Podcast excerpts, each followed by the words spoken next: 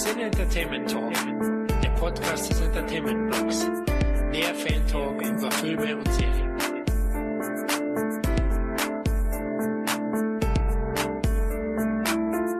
Hallo und herzlich willkommen zu einer weiteren Ausgabe des Cine Entertainment Talk. Heute möchten wir unsere Tradition fortsetzen, einen Regisseur und seine filmische Vita durchzuplaudern. Aber bevor wir näher darauf eingehen, stelle ich erstmal das heutige Team vor. Da ist einerseits mal wieder der Dominik an Bord.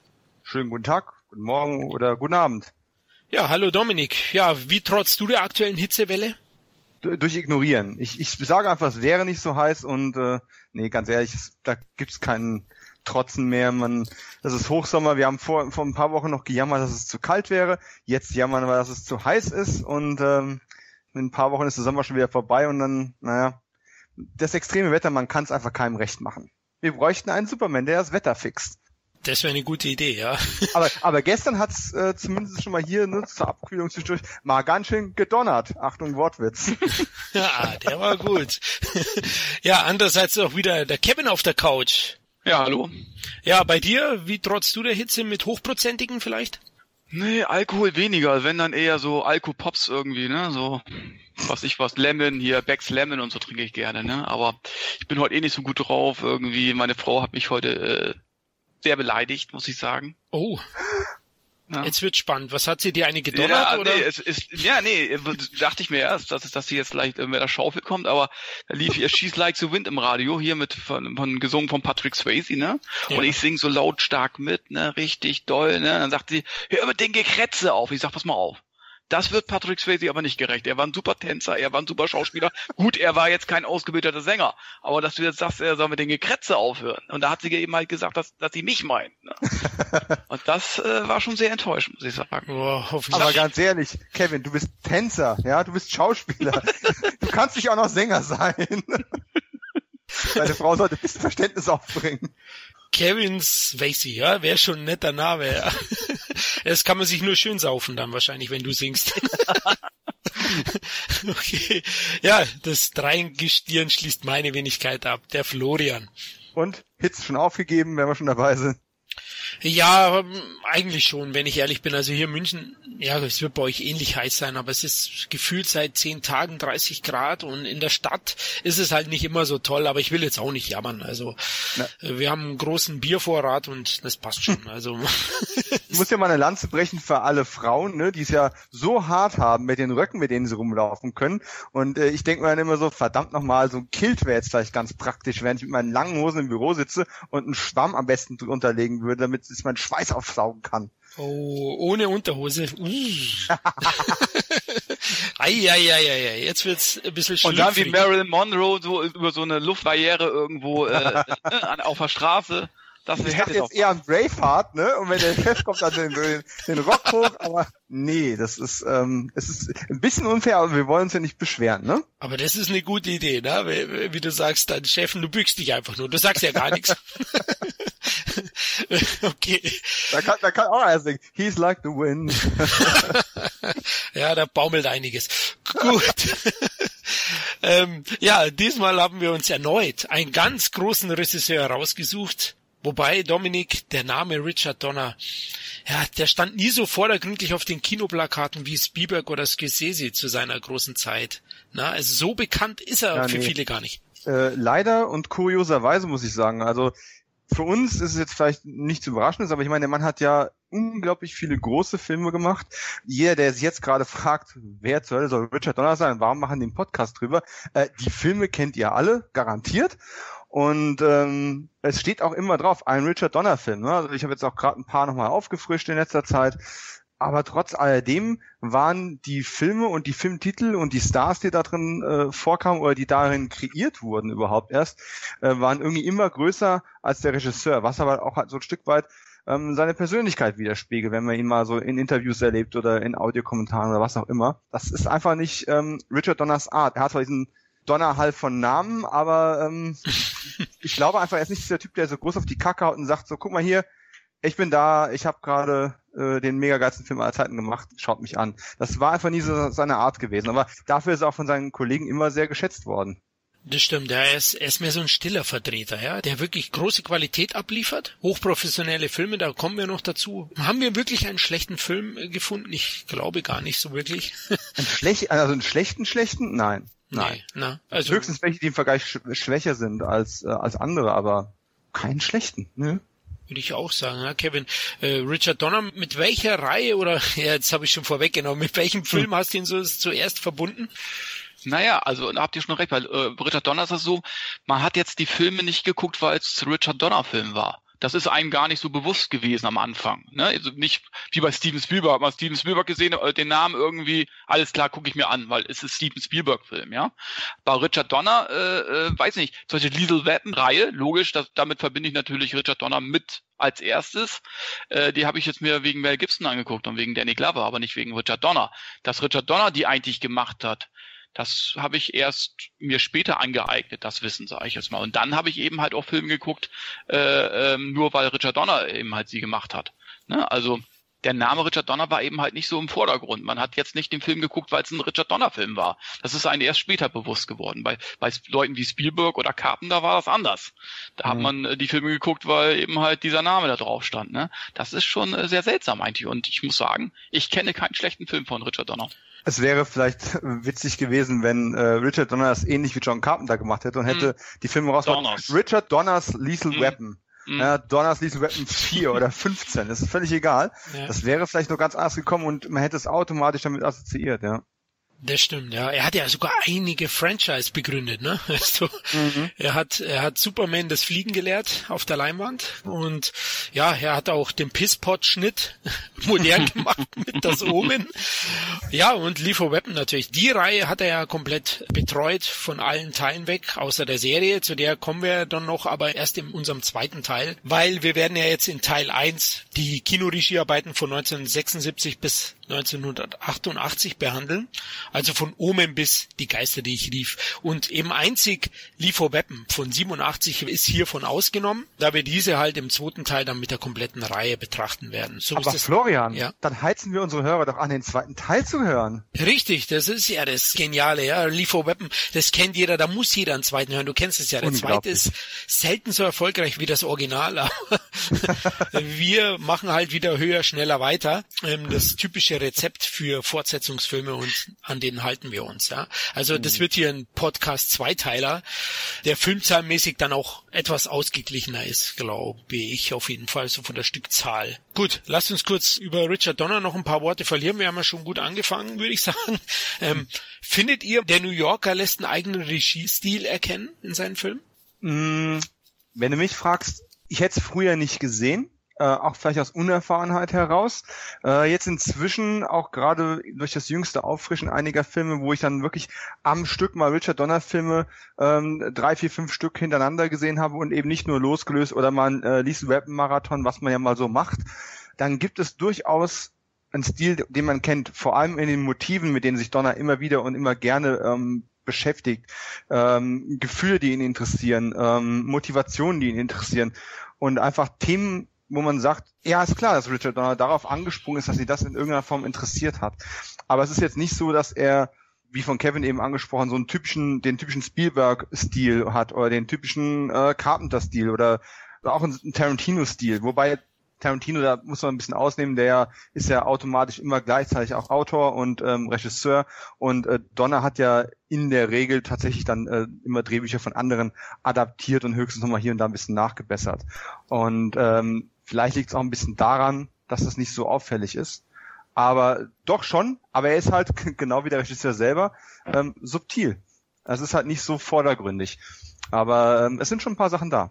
Das ist schön, dass du das erwähnst mit dem Drehbuch. Das ist mir nämlich auch aufgefallen, dass er, äh, er ist definitiv kein Autor, ne? Nein. Er ist der klassische Regisseur, wie zum Beispiel Dennis Gansel ja anmahnt, dass immer weniger klassische Regisseure arbeiten, sondern es ist mhm. immer mehr, dass Autoren oder selbst Schauspieler ihre Filme selbst Regie führen. Kevin, ist bei dir ein Stil, äh, erkennst du auch nicht wirklich, ne? Ja, aber, da, aber da, ja klar, Hochglanzkino, aber man merkt eben halt, wenn, wenn natürlich einer auch das Drehbuch schreibt, dann kann er natürlich auch den Stil besser prägen, sozusagen. Dann erkennt man eben halt auch, aha klar, Tarantino-Film erkennst du sofort. Ne? Auch einen Spielberg-Film erkennst du, sage ich jetzt mal. Ne? Bei Donner, ja, da muss ich auch Dominik recht geben, da erkennst du so ein paar Dinge, die immer wieder vorkommen, aber wirklich nur, wenn man sich damit beschäftigt. Man erkennt nicht sofort, dass es ein Richard Donner-Film ist. Der Richard Donner zeichnet sich eben halt aus, dass es ein handwerklich top gemachter Film ist. Hochglanzfilm. Dass er immer Top-Arbeit abgeliefert hat. Ne, das ist so ähnlich wie bei Peter Hames, da kennst du zum Beispiel auch keinen kein mhm. Stil so wirklich, aber auch der hat immer Top-Arbeit abgeliefert und war selber auch immer so ein bisschen im Hintergrund, obwohl der eigentlich auch sehr viele gute Filme gemacht hat, Peter Hames zum Beispiel. Ne, also das zeichnet, finde ich, Richard Donner aus, dass er eben halt ein super, ich würde einfach mal sagen, Auftragsregisseur ist. Aber auch mhm. mit Herz dabei ist. Also diese werden wir mit Sicherheit auch mit Herz dabei. Aber er ist eben halt denke ich, so eher ein Auftragsregisseur, den du immer irgendwie reinschmeißen kannst und immer Top-Arbeit abliefert. Ja, es ist ja auch ein Stück weit so, dass er einfach in Büchern diese diese Themen einfach auch erkennen kann. Und Liesel mhm. Weapon, wenn man das mal mit ähm, mit späteren Arbeiten, also jetzt gerade so in der zweiten Hälfte seiner seiner Kinokarriere, ähm, da ist es noch etwas deutlicher. Wenn man sich das einfach mal anschaut, was ihn da angesprochen und dann zurückgeht auf Liesel Weapon, dann muss man auch sagen, ja natürlich klar, Männerfreundschaften, Männerdynamiken, äh, meistens zwischen zwei Protagonisten ähm, oder selbst Feindschaften, das sind Sachen, die kommen in so vielen ähm, äh, Filmen vor. Ich möchte jetzt gar nicht so viel Name-Dropping ähm, auf den zweiten Teil betreiben, aber hey, komm, Assassins, die Killer, ne, auch 16 Blocks und sowas. Du hast überall diese zwei starken ähm, Pole. Äh, in, in Maverick war es halt eben der Gegenpol äh, jetzt kein Mann, aber es spielt keine Rolle. Und ob es nun komödiantisch ausgeprägt ist oder ob das ähm, Ganze eher actionreich ausgeprägt ist. Das sind einfach Dynamiken, mit denen er sehr, sehr gerne spielt. Und das ist eigentlich spannend zu beobachten. Und ich habe jetzt erst was Neues gefunden und leider, leider, leider, da kommen wir wieder auf den Punkt, dass ich nicht alles nachgucken konnte, was ich nachgucken wollte, habe ich eine Sache gefunden, die ich in unglaublich vielen ähm, Richard Donner Filmen gefunden habe. Und ähm, vielleicht achtet ihr mal mit drauf, Autoszenen. Richard Donner hat ein, ein Fable dafür, Dynamiken zwischen Figuren in Autofahrten irgendwie zu etablieren. Wenn du mal überlegst, wie viele Fahrszenen gibt es in Liesel Web, die du teilweise gar nicht bräuchtest. Einfach nur, um äh, Mel Gibson und Danny Glover im, äh, zu zeigen, wie sie sich kappeln, ohne dass noch irgendwelche störenden Nebenfiguren irgendwo neben dran stehen. Ja, und selbst wenn man Joe Pesci nachher noch auf den, auf den Rücksitz setzt, das ist immer mit dabei. Es gibt eine ganz zentrale Szene in, ähm, in Assassins, wo die beiden Gegenspieler im selben Auto durch die Gegend mhm. fahren. Ähm, beste Szene des Films, würde ich schon fast beste sagen. Szene des Films, ja. de definitiv. Ja. Ne? Die, die ganze Dynamik in, in 16 Blocks wird in einer Autofahrt am Anfang des Films etabliert.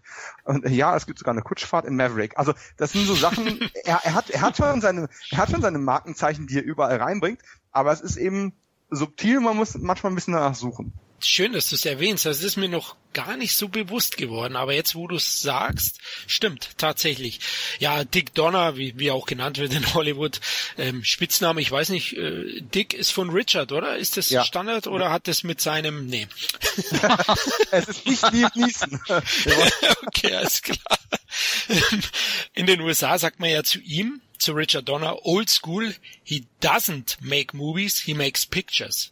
Also ja er macht halt Bilder. Er ist ein hervorragender Handwerker, habt ihr beide ja schon erwähnt. Ja, viele in Hollywood oder in den USA sagen eben, dass er eigentlich nahezu perfekt ins Hollywood-Studiosystem der 30er Jahre gepasst hätte, hm. weil da gab's die klassischen Regisseure auch noch. Ich finde auch, mir ist aufgefallen, jetzt wo ich mir seine Vita, ich habe vieles nachgeholt, leider auch nicht alles, weil manches bekommt man gar nicht, da kommen wir noch dazu, liebe Hörer. Aber er ist in vielen Genres zu Hause gewesen, also er hat Komödien mhm. gemacht, er hat Western gemacht, aber er ist natürlich schon seine größten Erfolge hat er schon in, in Genreproduktion feiern können. Aber er macht auf jeden Fall erstklassiges professionelles Hochglanzkino, das vielleicht hin und wieder eine Spur zu glatt gebügelt wirkt für den einen oder anderen. Deswegen glaube ich auch, dass deswegen so ist, dass man nicht immer vielleicht einen eigenen Stil auf den ersten Blick erkennen würde. Ja, bin ich bei dir. Ähm, aber was diese Filme miteinander verbindet, zusätzlich noch, ist ähm, eine ganz große Humanität. Es geht immer um die Gefühlswelt der Charaktere in irgendeiner Form. Also er geht nicht hin und sagt, ich habe jetzt ein Interesse daran, ähm, einen Horrorfilm zu machen und was mich dabei interessiert ist, möglichst gruselig zu sein oder möglichst gute Schockmomente einzubauen oder sonst irgendwas. Er, nein, er geht her und das Wichtigste an dem, an dem Stoff sind ähm, sind die Gefühle der Protagonisten. Wie geht es Gregory Peck? Ne? Es ist eigentlich schon bezeichnend, dass sein, äh, sein großer Film, den er auch sehr früh in seiner Karriere auch gemacht hat, ähm, eben Superman war. Eine, eine Figur, die auch das Hoffnungsprinzip eigentlich symbolisiert. Und diese Humanität zieht sich überall durch. Warum geht einem Liesel Weapon trotzdem mit? Warum nimmt diesen Film wirklich ernst? Warum hat es so viele Fortsetzungen gegeben? Natürlich liegt es an der Chemie der beiden Darsteller, denen er den nötigen Freiraum gelassen hat, ähm, auch zu improvisieren und über das Drehbuch hinauszugehen. Aber es liegt eben auch daran, dass du eine gewisse Ernsthaftigkeit drin hast. Du hast mit Mel Gibson einen sehr gebrochenen Charakter, ähm, also mit mit Riggs, nicht mit Mel Gibson. Der wurde erst später ein gebrochener Charakter in Real Life. ähm, aber du hast einfach Figuren, die du emotional nachvollziehen kannst und die dich interessiert haben.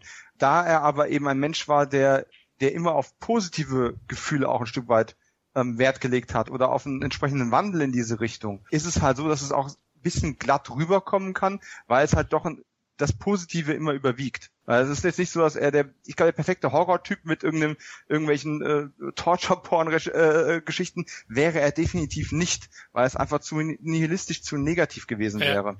Weißt du, mit wem ich ihn so ein bisschen vergleiche? Mit Wolfgang Petersen der hm. die deutsche Version davon ein bisschen ist. Der ist auch ein hervorragender Handwerker und äh, so einen richtigen ganz großen eigenen Stil lässt er auch nicht hm. erkennen. Das stimmt. Ich. Ja? ja? Also so ein bisschen in die Richtung gehe ich. Auch Petersen hat jetzt nicht wirklich an vielen Drehbüchern mitgearbeitet, am Anfang vielleicht Stimmt. am Boot. Also das wäre so von mir mal so ein kleiner Wink in Richtung Richard Donner. Aber ich gebe dir mhm. absolut recht.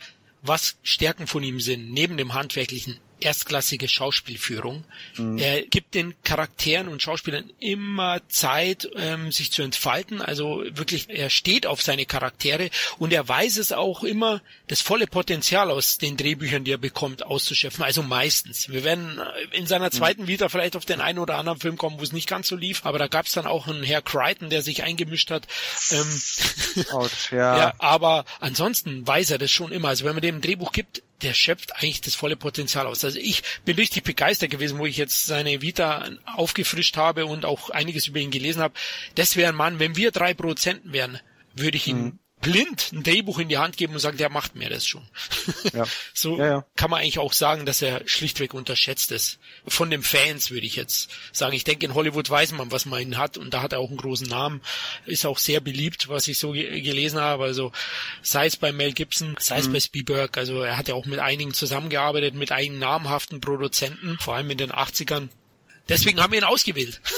ja, also es gab ja auch gerade vor kurzem erst eine, eine Ehrung der Academy ähm, zu seinem Lebenswerk und äh, da hat man ich weiß nicht, ob das einer von euch gesehen hat, es gibt auf YouTube gibt's ein paar ähm, ein paar Clips von der Veranstaltung, einfach mal nach äh, Tribute ähm, und Richard Donner suchen und äh, da hat man ja auch dann die die Lethal Weapon ähm, Besetzung wieder zusammengetrommelt, ne? Mel Gibson, Danny Glover, die sich seit X Jahren nicht mehr gesehen haben, äh, Rennie Russo noch mit dazu geschmissen und alle haben so ein bisschen ihre Anekdoten auch ähm, geteilt. Äh, das war schon sehr rührend. Man hat aber auch dann Richard Donner angesehen, wenn er dann selbst auf der Bühne war, wie unangenehm das eigentlich war, weil er sich da selbst von distanziert. Und da stehen da lauter Leute, die, die seinen Namen sagen und die erzählen, wie toll das alles gewesen ist. Und er denkt sich dann, mein Gott, von wem reden die? Ja klar, ich habe das irgendwie gemacht, aber war doch irgendwie nur mein Job gewesen. Und das ist, äh, dieses Understatement macht ihn halt irgendwie auch ein Stück weit ähm, sympathisch, vor allem weil es auch einfach authentisch rüberkommt. Ja, wir sind regelrecht verliebt, ne, Kevin, in Richard Donner. ja, auf jeden Fall. Einer der besten Regisseure, die Hollywood in den letzten 30 hm. Jahren hatte, würde ich sagen. Ja. 30, 40 Jahren. Er hat auch mehrfach ähm, neue Maßstäbe gesetzt, ne? aber eben halt unauffällig. Nicht mit großem Bromborium oder so. Ja, dann legen wir am besten gleich mit seiner Vita los, bevor wir da in unserer Liebesarie verweilen. wir können ihn noch genug huldigen. Das wäre es wäre ihm sowieso unangenehm, wenn wir jetzt zu, äh, zu positiv über ihn reden würden. das stimmt, ja, der würde sich verkriechen. Ja, der wird ausmachen, der wird den Podcast gar nicht mehr hören. Ja.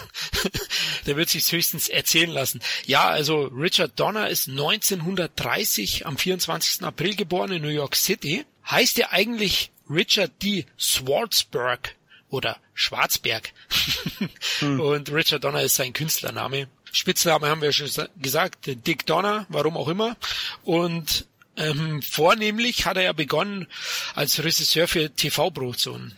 Oh ja, er hat eine ganze Menge gemacht. Ich meine, letzten Endes war er ja schon um die 30 gewesen, als er mit, äh, mit dem Fernsehen überhaupt angefangen hat. Und hat dann aber tatsächlich ähm, sich sehr, sehr schnell als, als Fernsehregisseur einfach etabliert und hat ja quasi in, in fast jeder Serie gefühlt, die in den 60ern äh, in Amerika gelaufen ist, ähm, meist mehrere Episoden gedreht, ein paar Piloten waren dabei gewesen. Allein die alle aufzuzählen würde ewig dauern. Aber er hat halt da schon ganz viel auch mit großen und bekannten Leuten sehr früh in seiner Karriere arbeiten können. Oder auch mit dem damals noch gar nicht so bekannten Stephen McQueen, ne? der Kopfgeldjäger, hat er, keine Ahnung, ein halbes Dutzend Episoden gedreht, äh, so von äh, 60 bis 61. Und ging dann einmal, einmal quer durch, durch alle Sachen durch, die da waren. Nur mal kurz auf ein paar Highlights äh, einzugehen, die man ich meine, es kann niemand kann das alles nachholen und viele Sachen davon gibt es in Deutschland auch gar nicht oder nicht mehr. Aber Sachen, die aus meiner Sicht sich durchaus lohnen, mal einen Blick drauf zu werfen. Ich meine, die Twilight Zone kennt nun wirklich jeder. Und ähm, er hat da ja auch einige Episoden gedreht. Ich meine auch ungefähr ein halbes Dutzend. Und ähm, wer mal ein besonderes Highlight sehen möchte, sollte sich aus, auf jeden Fall aus der, ich glaube, fünften Staffel ist das, ähm, die Episode mit William Shatner ansehen. Nicht, weil es William Shatner unser Captain Kirk ist, sondern einfach, weil, ähm, wenn du dir mal anschaust, ich meine, jeder hat ja irgendwie so eine, also gerade Filmemacher und, und Künstler sind ja ähm, meistens irgendwie auch Fans von der Twilight Zone und feiern das immer noch ab, auch all die Jahre später. Und äh, wenn man sich mal so ein paar Top-Listen anguckt oder wenn, wenn, wenn Filmemacher ihre Favoriten äh, aufzählen, dann hast du fast immer jene berühmte Episode äh, in der Liste mit drinstehen, wo William Shatner einen Mann spielt, der aus einer Nervenheilanstalt äh, gekommen ist, in einem Flugzeug sitzt und in einer stürmischen, äh, regnerischen Nacht äh, auf der Tragfläche des Flugzeugs eine Art äh, ja, Golem, Gremlin, eine Kreatur draußen sieht. Aber er ist der Einzige, der diese Kreatur sieht und kein anderer sieht das und er fängt an, immer paranoider und immer panischer zu werden. Will eigentlich alle vor einer Katastrophe warnen, ähm, aber keiner glaubt ihm, weil keiner kann sehen, was er eben da draußen sieht. Und das ist, ein, ist eine sehr, sehr starke Episode, die, wie gesagt, bis heute noch ein, ein Fanfavorit ist. Und ja, hey, William Shatner, ne? Captain Kirk. Also äh, kann man auch nicht viel mit verkehrt machen. Der ja, hat sich auch richtig reingekniet damals. Äh, kann ich definitiv empfehlen. Und er hat ja dann auch diese, diese Fernseherfahrung, ah, Get Smart, ne? Hat er auch zwei, ja. drei Episoden äh, inszeniert. Und ähm, das ist so mein Berührungspunkt, den ich gerade so ein bisschen damit habe, weil in Kürze ähm, Get Smart die Serie auch äh, neu auf DVD rauskommt. Äh, an der Produktion arbeite ich ein bisschen mit. Da wird dann Richard Donner auch nochmal ähm, erwähnt werden können. Und äh, er hat ja dann diese Möglichkeit und diese Arbeit und diese Kontakte, die er da sehr schnell gesammelt hat, auch genutzt, um sehr früh schon ein paar kleine Filme zu machen. Jetzt hast du es ja vorhin schon erwähnt, Florian, schwer zu bekommen und es war auch nicht wirklich sein Durchbruch. Also wir wollten uns ja eigentlich schwerpunktmäßig damit beschäftigen, ähm, wo er wirklich ins Kinofach gewechselt ist und auch kontinuierlich dabei geblieben ist. Ähm, aber nur der Vollständigkeit halber, dass wir es mal erwähnt haben, er hat 1961, also schon im zweiten Jahr äh, seiner Karriere, ja. äh, einen Film äh, namens äh, X15 äh, Startklar gemacht. Ein, äh, ja, ein, ein historisches Drama mit Charles Bronson immerhin drin. Aber äh, ich glaube, der, nee, der Film ist definitiv nicht äh, zu bekommen. Also weder auf DVD noch auf, auf Blu-ray. Der ist im Kino mal gelaufen, aber das war lang vor meiner Zeit. Habe ich also leider auch nicht gesehen. Als nächstes wäre dann noch zu nennen äh, Salz und Pfeffer von 68. Immerhin mit Sammy Davis Jr. Aber auch der hat jetzt noch nicht den, den großen äh, Durchbruch bedeutet. Man hat ihn halt gedreht, er kam auch raus, aber soweit ich weiß auch nicht erhältlich. Und last not least, ähm, der Amerikaner 1970 äh, erneut mit Charles Bronson und Honor Blackman, äh, die manche vielleicht kennen aus Mit Schirm, Charme und Melone und natürlich aus Goldfinger, dem meinem nicht gerade Lieblings-James Bond-Film. Aber ja, aber, aber Pussy Galore, ne, Florian, du wirst mir gerne widersprechen, Pussy Galore ist, ist den Film schon wert. Also, das sind meine zwei Lieblingsbegriffe oder Namen, Wörter von Pussy? James Bond. genau, Octopussy und Pussy Galore. nein, bevor ich jetzt hier als Sexist gelte, nein, nein, schmal, so ein Scherz. Ähm, aber Dominik, ich erwarte nicht, dass du ihn liebst. Ich erwarte, dass du stirbst. ja, nett. Nur wenn du mit einem Laser auf meine Genitalien ziehst. Vorher nicht. Jetzt sind wir schon wieder da, mein Gott. du hast jetzt auch einen neuen Spitznamen. Ähm, Dominik Dickstark.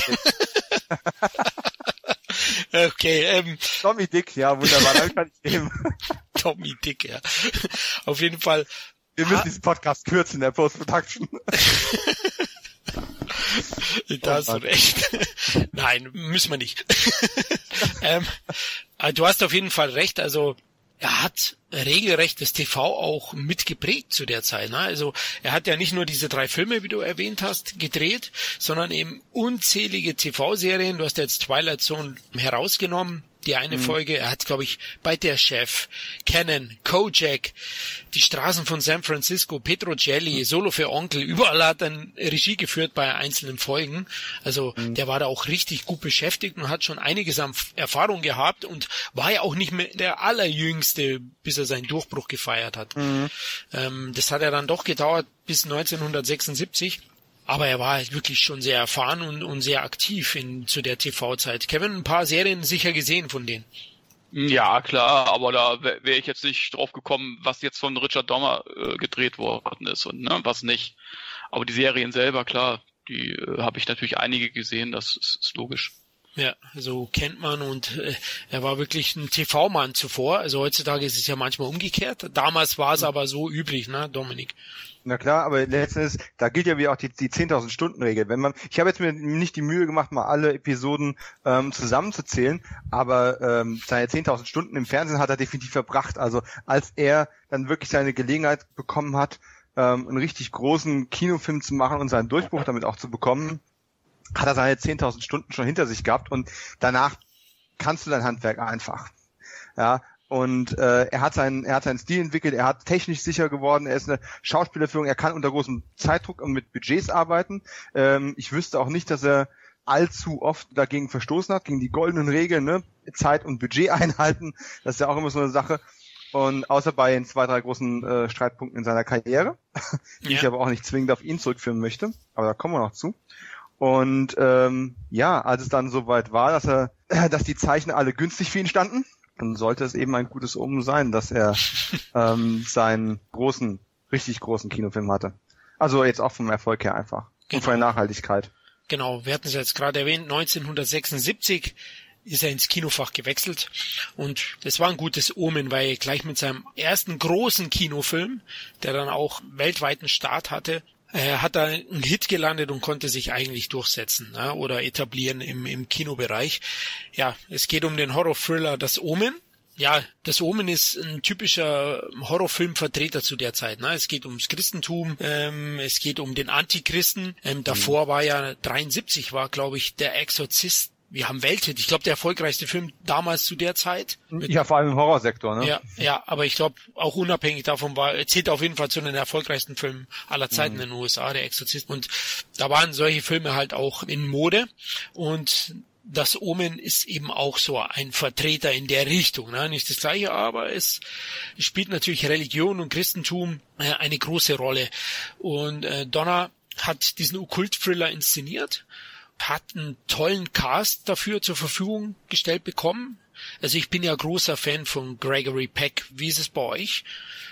Hm, ja, also ich hab, muss sagen, ich habe die meisten Gregory Peck Filme tatsächlich in meiner Kindheit gesehen. Ähm, wir hatten ja früher nichts, ne? Drei Sender und ist unglaublich viel von äh, von Gregory Peck ähm, wiederholt worden. Tatsächlich der einzige Peck-Film, den ich in den letzten Jahren, wenn noch das ein oder andere Mal wiedergesehen habe, ist das Omen. Ähm, was aber nicht jetzt über Gregory Peck aussagen soll, weil der hat ja durchaus eine ganze Menge toller Filme gemacht und äh, Sachen wie Moby Dick, ne? Also obwohl es eine Patrick Stewart Version davon gibt, ähm, die Gregory Peck Fassung wird auf ewiges Maß der Dinge bleiben. Also der hat schon, äh, der ist schon gut, ne? Auf alle Fälle, ja. Also ganz kurz den Inhalt. Ich versuche es in zwei äh, Sätzen. Also Gregory Peck spielt eben, ich glaube, Botschafter und seine Frau, die, die kann keine Kinder bekommen und dann adoptieren sie ein Kind in, äh, in Rom, glaube ich, war's. es war auf jeden Fall zur sechsten Stunde des sechsten Tages im sechsten Monat. genau, und dieses Kind ist eben der sogenannte Antichrist, das Omen. Und im Laufe der Zeit, im Großwerden des Kindes, passieren merkwürdige Dinge, immer öfters. Und ähm, es kristallisiert sich heraus, dass sie das Kind des Teufels anscheinend da adoptiert haben. Und ähm, der Film hat einen sehr, sehr langsamen Spannungsaufbau, aber den finde ich grandios. Also ich finde, der Film, der kann das über die komplette Laufzeit auch halten. Also ich habe ihn jetzt im Januar nochmal aufgefrischt. Der Film hat ja über 40 Jahre auf dem Buckel, das darf man nicht vergessen, aber er ist mhm. inszenatorisch, zeigt hier Richard Donner schon sein ganzes Können, finde ich. Also er kann immer eine, eine hervorragende Atmosphäre aufbauen, das baut er auch auf. Er hat große äh, Schauspieler, wie gerade erwähnt, also Gregory Peck ich mag den Typ einfach, ne? Ich meine, wenn die Nachtigall stört, oder? Ja. Also Gregory Peck war ja ein großer Fan ähm, früher. Er hat auch, er hat Moby Dick gemacht, er hat die Seewölfe kommen. Und die Kanonen von Navarone, super. Die Kanonen von Navarone, genau. Also ich habe ihn sehr, sehr gern gesehen. Der hat auch so eine Armut, so ein eleganter Mensch, der den Film auch stark geprägt hat. Und Gregory Peck hat dem Film auch äh, gut getan. Ja, er bringt diesem ja, damals Horrorfilme waren ja noch so ein bisschen auch teilweise in der Schublade und er hat eine gewisse Seriosität in den Film gebracht, finde ich, mit seinem Auftreten.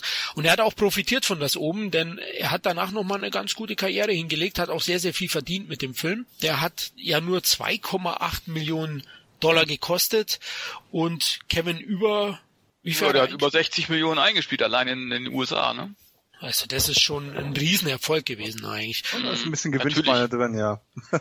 Ja, ja, also äh, definitiv, ja. Und Satan. Und weltweit lief er sicherlich auch nicht viel. Ich, ich habe jetzt die weltweiten Zahlen nicht, aber da wird er ja auch nicht schlecht gelaufen, weil eben halt dieses Thema, äh, das war ja was Neues, so äh, Antichrist und Okkult und so was ich. Da war ja sogar noch die Musik von Kiss verpönt zu der Zeit, weißt du. Das war ja auch, das waren ja auch Teufelsanbeter alle und so weiter.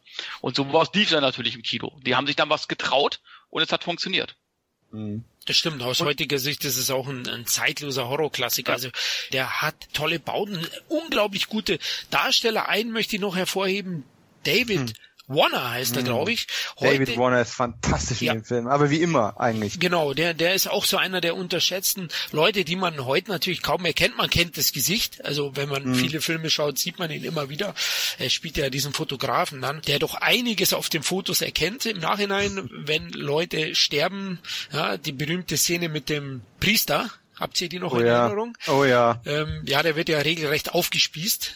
Und auf dem Foto sieht man dann doch äh, deutlicher, dass da anscheinend eine dritte Macht dahinter steht. Und er hat eine tolle Rolle auch da gehabt. Sein Ende ist auch äh, ikonisch in dem Film. Ja. Und hammerhart. Äh, Kevin, weißt du noch, was mit ihm passiert? Oh, das kann ich gar nicht mehr genau sagen. Ähm, oh, denk, ja, es, es war. denk an Highlander. genau. Also ähm, man sollte auf jeden Fall vorsichtig sein, was, was so Glas anbelangt in dem Film. Also nur so ein kleiner Sicherheitshinweis.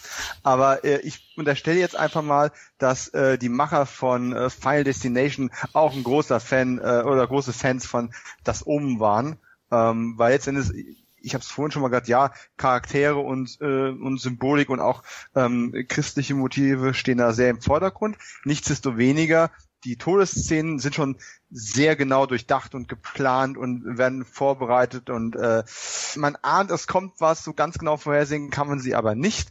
Das ist schon sehr toll gemacht und teilweise auch mit, mit Verkettungsfaktoren, was ja dann später durch Final Destination ähm, eben auch wieder populär geworden ist. Also auch von daher hat der Film ja durchaus das Genre nachhaltig beeindruckt, ne? einfach weil es Filmemacher auch beeindruckt ja, hat. Nicht nur das, sondern sogar den Tierhorror in gewisser stimmt, Weise finde stimmt ich. auch das, ja. Ja, Paviane, äh, der Rottweiler.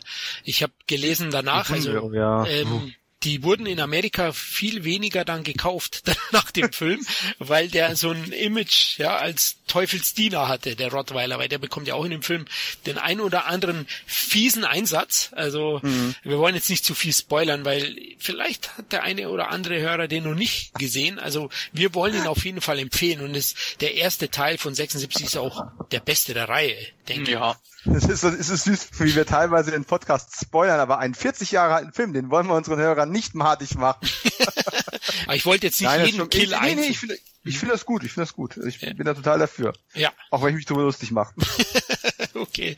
Ja, die Fortsetzungen waren ja qualitativ nicht ganz so gut wie, wie der Erstling, wobei Omen 2, ich glaube Damien hieß der, ähm, auch noch gewisse Qualitäten hatten. Ich fand den ganz gut. Aber lasst uns noch beim ersten bleiben. Mhm. Wie hast du den so im Kopf, Dominik? Also ist definitiv auch einer der Donnerfilme, die ich am häufigsten gesehen habe im Laufe der Jahre. Äh, ich kann mir den auch tatsächlich immer wieder ansehen, weil immer wenn ich ihn ein paar Jahre nicht gesehen habe und dann denke ich, naja gut, komm, die Kills, die kennst du alle und ähm, der Film hat ja nach heutigen Maßstäben schon ein sehr gemächliches Pacing. das macht dann ja immer so ein bisschen zurückhalten, ob das wirklich jetzt Sinn macht, den nochmal zu gucken und so weiter und so fort.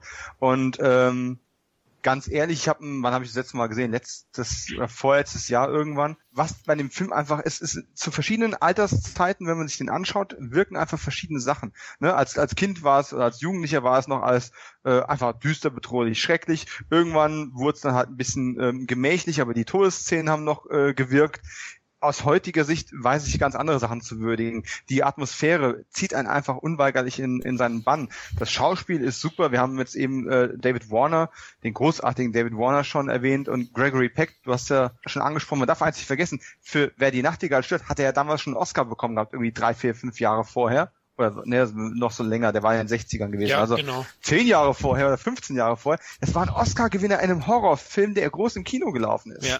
So, ähm, nimm das Blumhaus. Ja, also nicht, nichts gegen nichts gegen moderne ähm, Indie-Horror-Hits, ähm, aber du wirst keinen, nicht zwingend einen Oscar-Gewinner jetzt irgendwie in Purge 4 sehen oder so irgendwas. Also nicht mal in Purge 1. Aber in So 8 ähm, vielleicht. Oh Gott, ja. äh, das sind einfach so Sachen und äh, selbst so Nebenrollen. Ihr habt diesen Pater angesprochen, der dann hm, wie soll ich sagen, äh, da kam Gerechtigkeit von oben sozusagen oder auch Ungerechtigkeit. Ihn hat der äh, Blitz äh, ich mein, getroffen. genau. Ähm, Patrick Troughton, ja, äh, kennt hierzulande eigentlich kaum jemand. In, in England ist der Mann ja quasi Kult oder war es zumindest. Er hat eine Menge Hor äh, Hammer-Horrorfilme gemacht und äh, war einer der Doktoren in Doctor Who, einer der ganz frühen gewesen.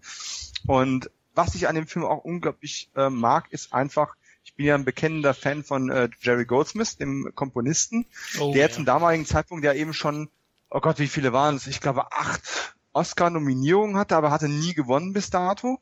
Und äh, Richard Donner hat sich sehr dafür eingesetzt, dass, ähm, dass man Jerry Goldsmith eben für die Musik äh, gewinnen konnte. Und äh, was nochmal extra Geld kostet, also die, die hatten, keine Ahnung, 20, 30.000 Dollar, äh, mussten sie nochmal extra locker machen damit äh, Jerry das eben noch machen konnte, machen wollte, wie auch immer. Und es hat sich sehr gelohnt, ähm, in vielfacher Hinsicht, weil erstens der Film ungemein davon profitiert und zweitens, weil Goldsmith endlich seinen Oscar gewonnen hat, äh, der so verdient und überfällig gewesen war. Ne? Und äh, von daher dieser Film, keine Ahnung, wie oft ich den jetzt schon gesehen habe, aber es, es sind einige Male. Ja, es ist einfach ein Leuchtfeuer des 70er Jahre Horrors. Äh, Fortsetzung will ich ganz kurz noch sagen, hast du recht, Teil 2 mit Damien an der Militärakademie, äh, mit Lance Henriksen äh, in der Nebenrolle und so. Der ist okay, der ist solide. Der dritte geht auch gerade noch so. Vierte, vergiss es einfach. Äh, hat jemand von euch das Remake gesehen? Ja, ich habe es gesehen mit Leaf Schreiber. Ähm, genau, ähm, Leaf Schreiber kann bei mir auch nichts verkehrt machen übrigens. ich weiß, ähm, dennoch ist er höchstens solide. Also ich würde immer das Original vorziehen ja, das Problem ist halt, dem um Remake fehlt seine eigenen Identität. Genau. Also der, es ist halt wirklich so eine Art, ja, wir machen einfach dasselbe von damals nochmal neu, verändern nichts großartig, ändern auch am, ja, das Pacing wird ein bisschen straffer angezogen, ein bisschen anders geschnitten, aber im Endeffekt ist es dieselbe Suppe normal. Ist solide, kann man sich angucken, wenn man mit 70 Jahre Ästhetik nichts anfangen kann. Okay, da hat man die Story wenigstens mal gesehen, aber das Original ist trotzdem einfach äh, überlegen. Kam kurioserweise, ich glaube 2006 raus, als Richard Donner seine Regiekarriere so aus Altersgründen langsam beendet hat. Genau, ja, 2006 kam es raus, ja. Ich weiß noch Startdatum, ne? Das hat man natürlich genutzt. Natürlich. 06, 06, 06, ja, genau. Ja, das Omen ist kein Meisterwerk, ich würde es jetzt mal so einschufen, aber ist dennoch klasse auf jeden Fall oder sehenswerter. Der funktioniert weitestgehend auf psychologischer Ebene. Es gibt zwar ein paar explizite Gewaltszenen, die haben damals auch ziemlich geschockt. Ich weiß jetzt nicht, ob er früher mal ab 18 war. Ich habe ihn Damals lief der im ZDF, also ich habe den schon so als Zehnjähriger mal gesehen. Der lief dann da mal am Abend und war sogar geschnitten in, in Deutschland, teilweise im Fernsehen halt dann. Um, ähm, heute wird man wahrscheinlich damit keinen jetzt mehr groß erschrecken, aber hat schon ein paar Szenen. Kevin, wie fandst du das Omen? Ja, habt ihr ja schon gesagt, atmosphärisch top, handwerklich top. Ich finde eben halt auch diesen langsamen Aufbau, das kannst du heutzutage wahrscheinlich nicht mehr bringen im Kino, weil die mhm. Leute oder die Sehgewohnheiten haben sich halt so dermaßen verändert. Da muss schon nach zwei Minuten muss schon irgendeiner gekillt werden oder so, weißt du? diesen langsamen Aufbau, wie es auch Carpenter zum Beispiel gemacht hat in seinen Filmen ist schwierig, das heutzutage noch so zu bringen, obwohl ich es eigentlich mag. Wenn es gut gemacht ist, wenn äh, ne, es, es gibt langweilige Filme, es gibt aber auch Filme wie das um, wo es wirklich spannend ist, wo es eigentlich gar nicht langsam genug gehen kann eigentlich. Ne? Das, weil, weil es läuft ja nachher alles auf einen Höhepunkt hinaus irgendwie. Ne? Und das mhm. macht ja eben halt auch einen Großteil dieser Filme aus.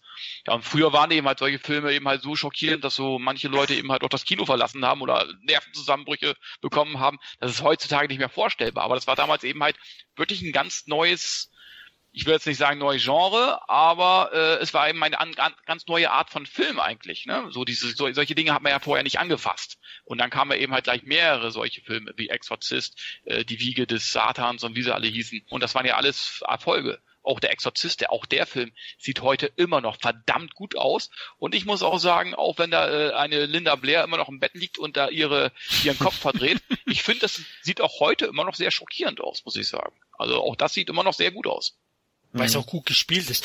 Ähm, ja. Weil du es erwähnt hast, die schauen hochwertig aus, diese Filme. Auch das ja. Omen, die Schauplätze, würde man heute noch in Rom und London ja, genau. drehen, das kostet heute einen Haufen Geld. Ne? Also damals hat man es gemacht für 2,8 Millionen Dollar. Ich habe mal nachgeschaut, Gregory Peck, der ja ein Star war, ne? Dominik, du hast es erwähnt, der hatte mhm. schon Oscar und das meine ich auch, dass er diese Seriosität auch reinbringt, weil er einfach als Person, der Mann war damals schon eine Legende, äh, der hat nur 250.000 Dollar bekommen, aber er hat 10 Prozent des Welteinspiels oh. äh, sich zusichern lassen und hat. Das war der Deal seines Lebens. Das war der Deal, das war der Nicholson Batman Deal ja. sozusagen für. Peck. Genau. Also er hat sich dumm und blöd verdient. Äh, naja, das ist jetzt äh, dumm und reich. Nein, egal. Er hat sich auf, er hat einen Haufen Kohle verdient. dumm egal. und dämlich. Genau. Immer dich kleinlich.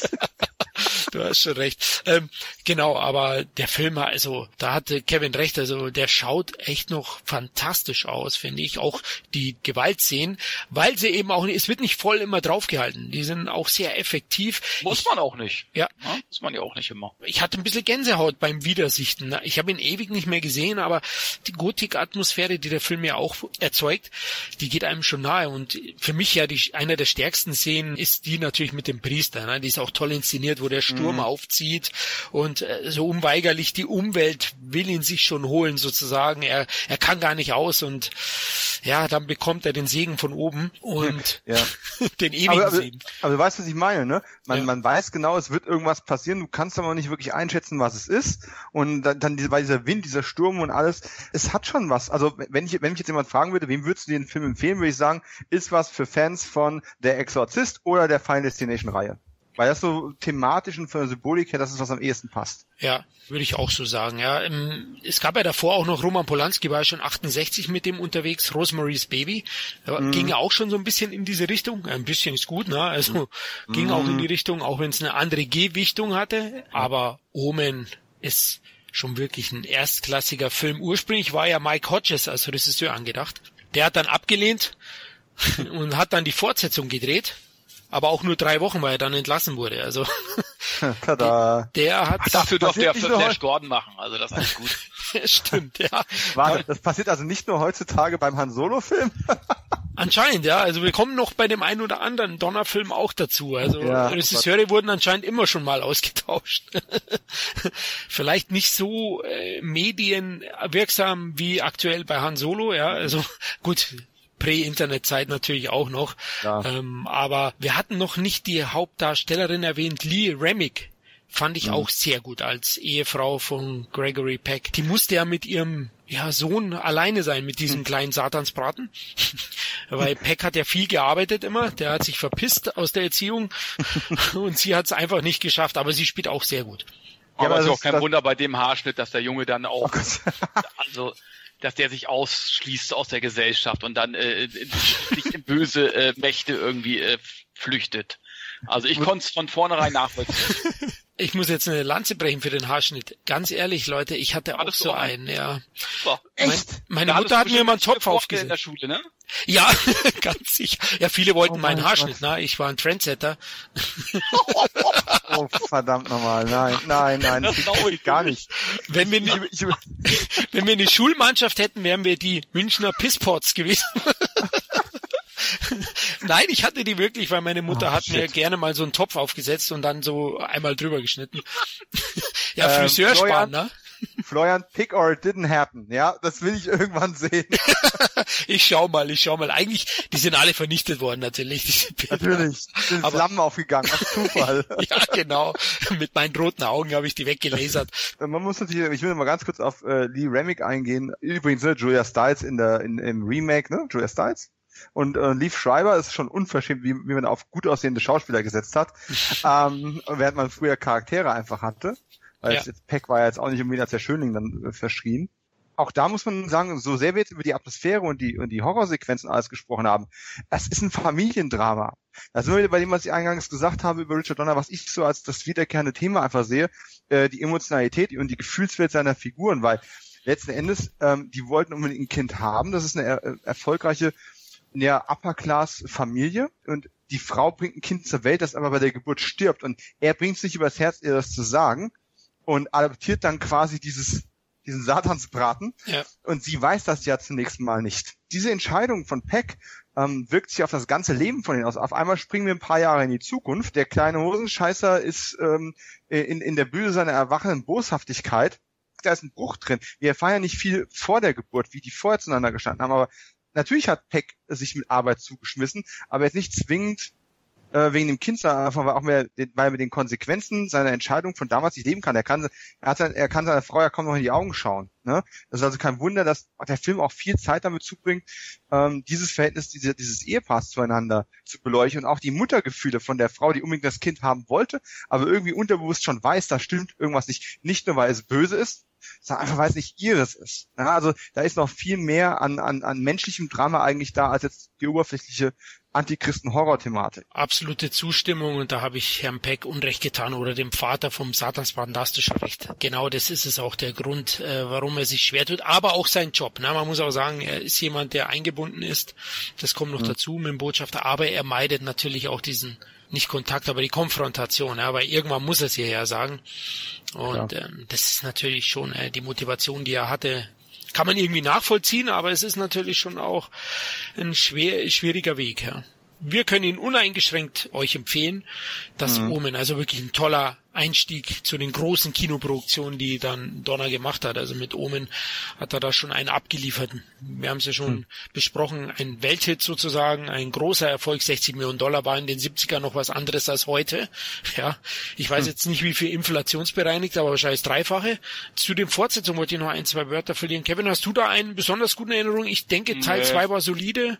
Zwei war, glaube ich, habe ich noch recht gut in Erinnerung und der Rest, naja, kannst dir angucken, aber es ist jetzt nichts, was mir zumindest zumindest in Erinnerung geblieben ist.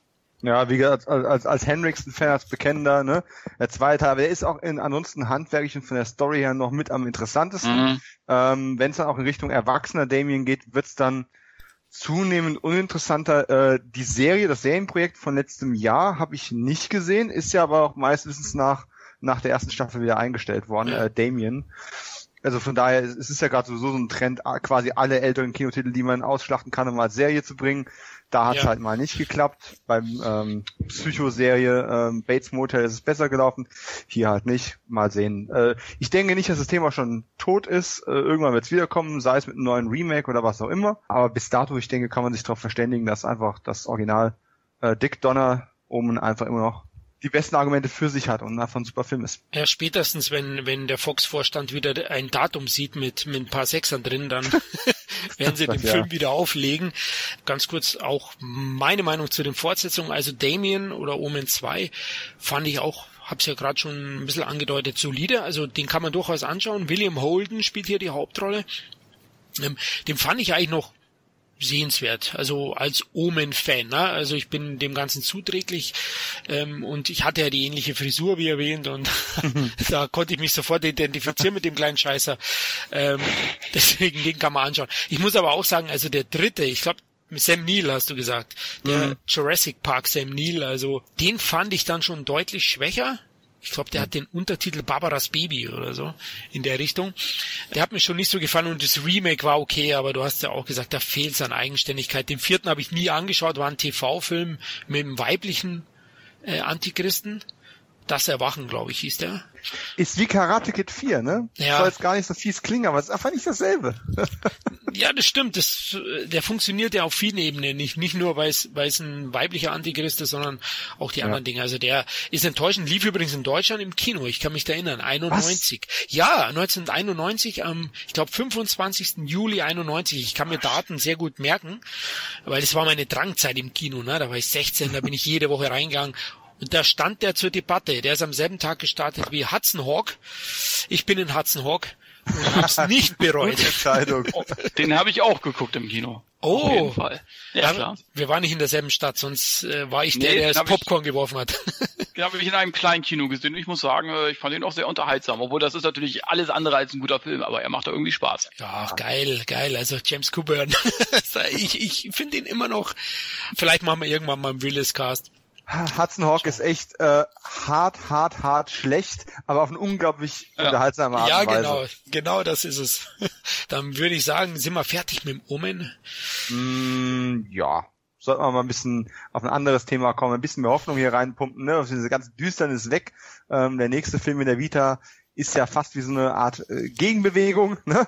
Wir haben jetzt nur düstere ja. und dunkle Töne gehabt und haben uns ein bisschen mit äh, traurigen und tragischen und melodramatischen Gefühlen beschäftigt. Zeit für Hoffnung, Zeit für eigentlich lange Zeit, ja, das können die Marvel Kids heute kaum noch nachvollziehen, äh, den prägenden Superheldenfilm, den prägenden Comic-Verfilmungen Film. Äh, zu einer Zeit, wo es sowas eigentlich noch gar nicht gab. Wir leben in einer Zeit, zehn Jahre nach Batman 66, ähm, an der Stelle nochmal Ruhe in Frieden, Adam West, äh, Original Batman, ne? Wollen wir zumindest mal kurz gehuldigt haben. Ja. Ah, aber es war 1978 absolut unüblich und untypisch Superhelden oder überhaupt Comicfiguren. Ich meine Comics, was sind denn Comics, ja? Das ist das Zeug, was Menschen verdummt. So war damals noch die allgemeine Auffassung. Und äh, dann kommt auf einmal ein, ein großer Kinofilm daher und man hat sich dafür einfach die Figur genommen, die einfach der, der größte, perfekteste, stärkste, ultimativste Superheld aller Zeiten ist. Und praktischerweise heißt er auch noch Superman.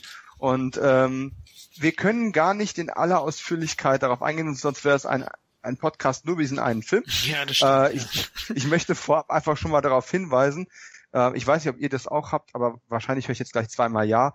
Äh, ich kann jedem nur empfehlen, es gibt ähm, eine, eine sehr, sehr gute DVD und inzwischen auch Blu-ray-Edition mit allen Filmen drin. Da gibt es sehr, sehr umfangreiche ähm, Dokumentationen drauf, die unglaublich unterhaltsam sind und in, in die Tiefe gehen und diesen sehr, sehr langen und sehr spannenden Entstehungsprozess auch ähm, nachzeichnen.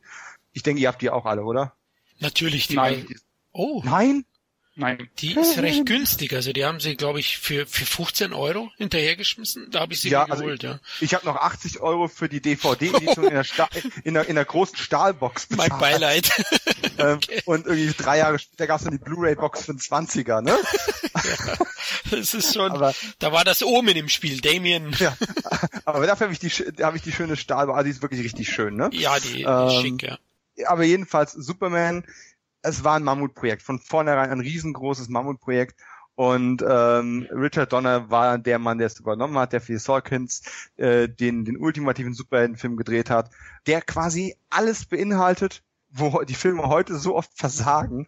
Äh, du hast eine komplette Origin-Story mit drin. Ich meine, die Story kennt inzwischen jeder, es ist inzwischen tausendmal erzählt worden, da brauche ich gar nicht so weit drauf eingehen. Äh, wir starten auf Krypton ne, mit äh, Marlon Brando, dem Marlon Brando, also auch die sind natürlich dazu übergegangen, erstmal einen, einen Oscar-würdigen Schauspieler zu besetzen und auf dem Plakat ganz oben drauf zu schreiben, ja. äh, noch vor dem eigentlichen Hauptdarsteller. Etwas, was ich ja bei Batman dann auch wiederholen sollte mit Jack Nicholson. Hat man doch im Man of Steel auch gemacht mit Russell Crowe, oder? Ja, im Endeffekt schon. Im ne? Endeffekt, ne? ja. Wir kommen zur Erde. Wir erleben die Kindheit, äh, wie der kleine ähm, Kal-El auf, auf der Farm sein Leben beginnt. Wir haben die ganze Smallville-Epoche noch dabei. Wir haben, wie er nach Metropolis kommt, zum Daily Planet kommt und dann eben Superman wird. Und wir haben seine ersten Konfrontationen, wir haben seine ersten Einsätze. Äh, Lex Luthor, was in diesem Film alles drin ist. Es ist ein langer Film und einer, der halt auch mit einer Geschwindigkeit der 70er erzählt wird.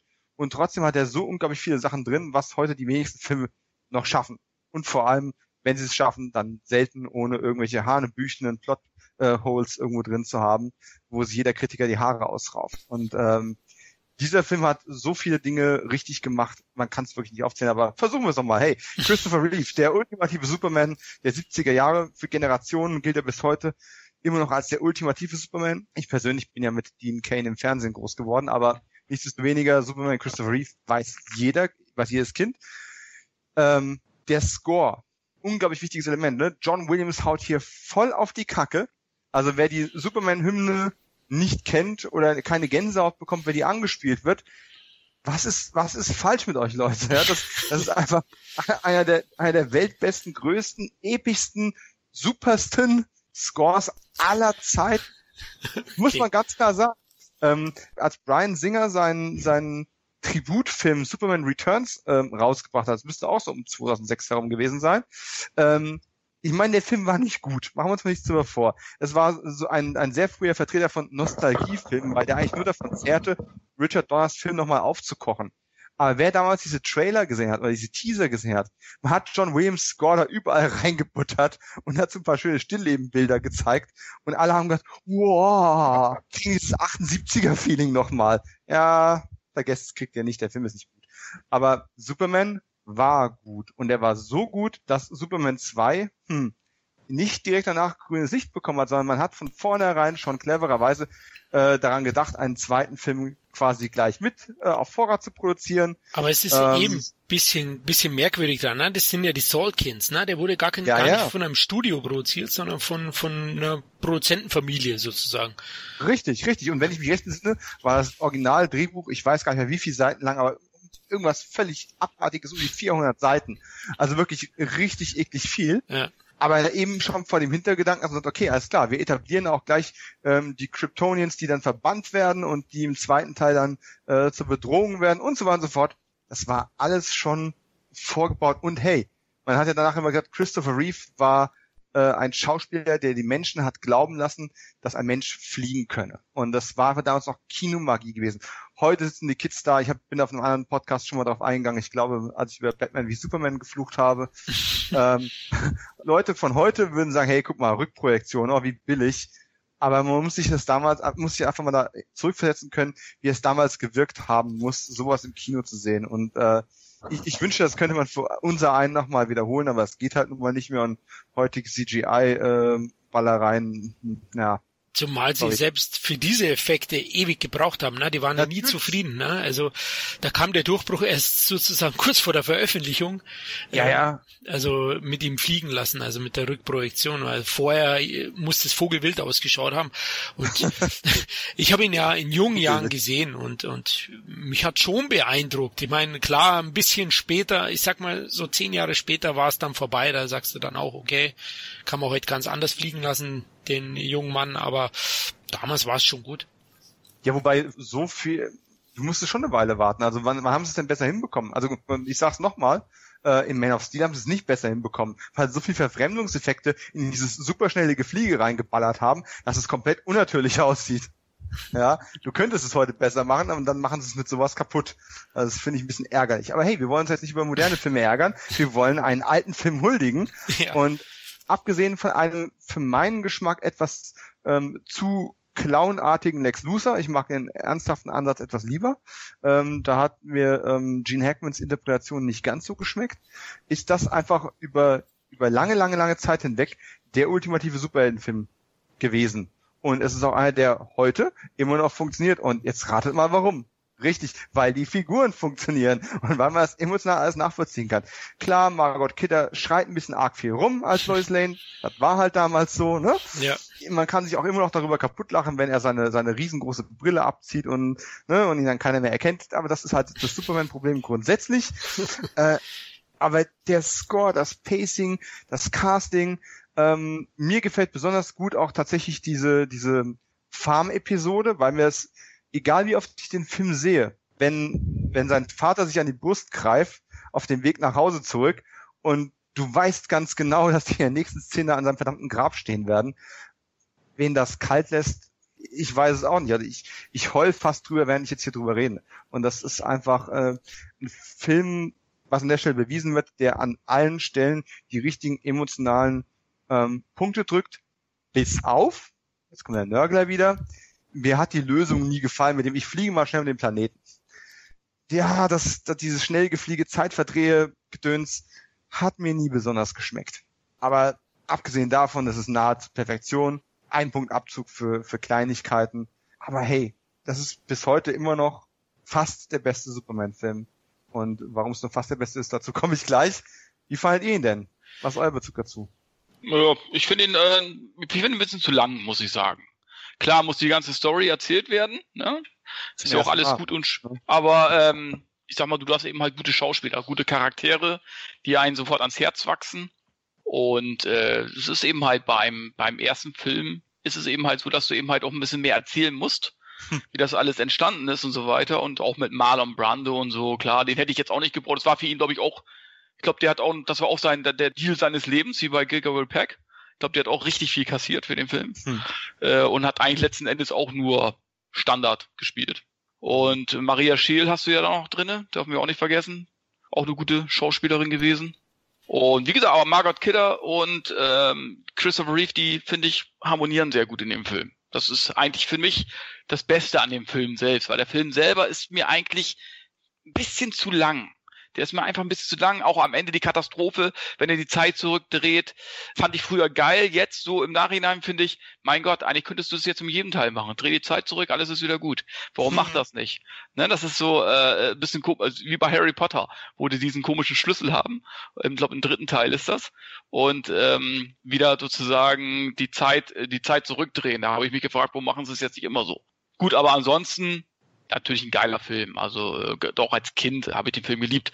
Aber mein Lieblingsfilm ist immer noch, der zweite Teil, weil es da einfach ja. mehr auch mehr zur Sache geht. Mhm. Also klar, Superman 1 vorab jetzt mal, äh, der ist sicherlich wegweisend und einer der einflussreichsten Comic-Verfilmungen, würde ich sagen. Ich meine, damals gab es noch nicht so viel. Ne? Also ja, von den Effekten her, klar, ich verstehe schon die heutige Generation, die meisten werden sich nicht äh, reinfühlen können und werden sagen, mein Gott, äh, das ist schon stark angestaubt. Aber der größte Pluspunkt ist für mich auch die Storyline und die Charaktere, das hast du ja auch schon erwähnt. Also ähm, der Film nimmt ja die Superman-Fakten an sich ernst und lässt die auch niemals irgendwie zum Selbstzweck äh, verkommen oder zieht das ganze Geschehen in, ins Lachhafte, sondern, mhm. sondern nimmt es auch ernst. Klar, die Einleitungssequenz, weil du sagst, Kevin, etwas zu lang. Ich glaube, Superman ist erst so nach 50 Minuten sieht man Reeve genau. als Erwachsenen.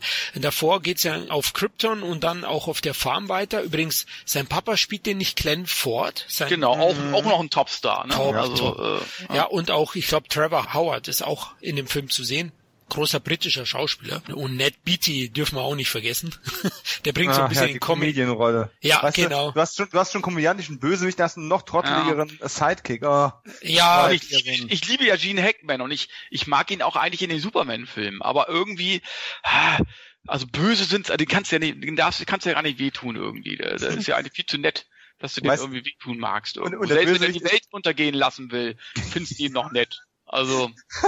weißt du, was der Witz ist? Wir beschweren uns momentan dauernd, dass die modernen Superheldenfilme äh, zu viel CGI-Gebäude haben, die einschützen. Und was macht Gene Hackman? Er ist, in, er ist im Prinzip Immobilienspekulant, will Land überfluten. das ist Wahnsinn. ja, Superman ist auf jeden Fall schon ein sehr, sehr guter Film. Also aus damaliger Sicht natürlich noch viel stärker wie vielleicht heute, ja, aber ich finde trotzdem, dass er, dass er schon zeitlos ist auf seine Art. Ich kannst du ja immer noch angucken. Ja. Ne? Vielleicht die, die, die Jugendlichen von heute sagen sich, was ist das für eine Scheiße? Ja, was ist das für eine Billigkacke? Ja, aber früher war das Maß aller Dinge und wenn man immer noch den Blick dafür hat, so wie wir, ja. dann ist mhm. der immer noch gut. Es gibt ganz andere Filme, wo ich sage, wow, die sind echt scheiße gealtert. Da gehört Superman aber nicht dazu. Ja klar, da ja. fehlt auch, also heutzutage ist man gewohnt, atemlose Action, rasante Schnitttechniken ja. und Effekt, Eye-Candies und alles. Nee, das bietet er nicht, Leute, aber der bietet halt auch schon Tiefgang. Ja? Da, und eine, eine gute Erzählstruktur hat er für mich auch, der Film. Und ich finde auch eben diese 50 Minuten, auch wenn er vielleicht, mein, wenn man ihn mehrmals gesehen hat, ist er vielleicht ein Spürchen zu lang, gebe ich auch zu, aber bei der Erstsichtung habe ich das damals überhaupt nicht so empfinden. Da fand ich das wirklich sehr, sehr interessant auch, vor allem die Einführung. Ich kannte aber zu der Zeit, ich, ich war ein kleiner Pimp, Comics waren hier nicht so leicht zu bekommen, Anfang der 80er kannte ich auch mhm. den Comic nicht, also war ich auch dankbar für die Informationen, die es da gibt in dieser Origin Story. Nee, absolut. Das, mein, wie oft sind Origin Stories im Kino davor zu sehen gewesen? Gar nicht.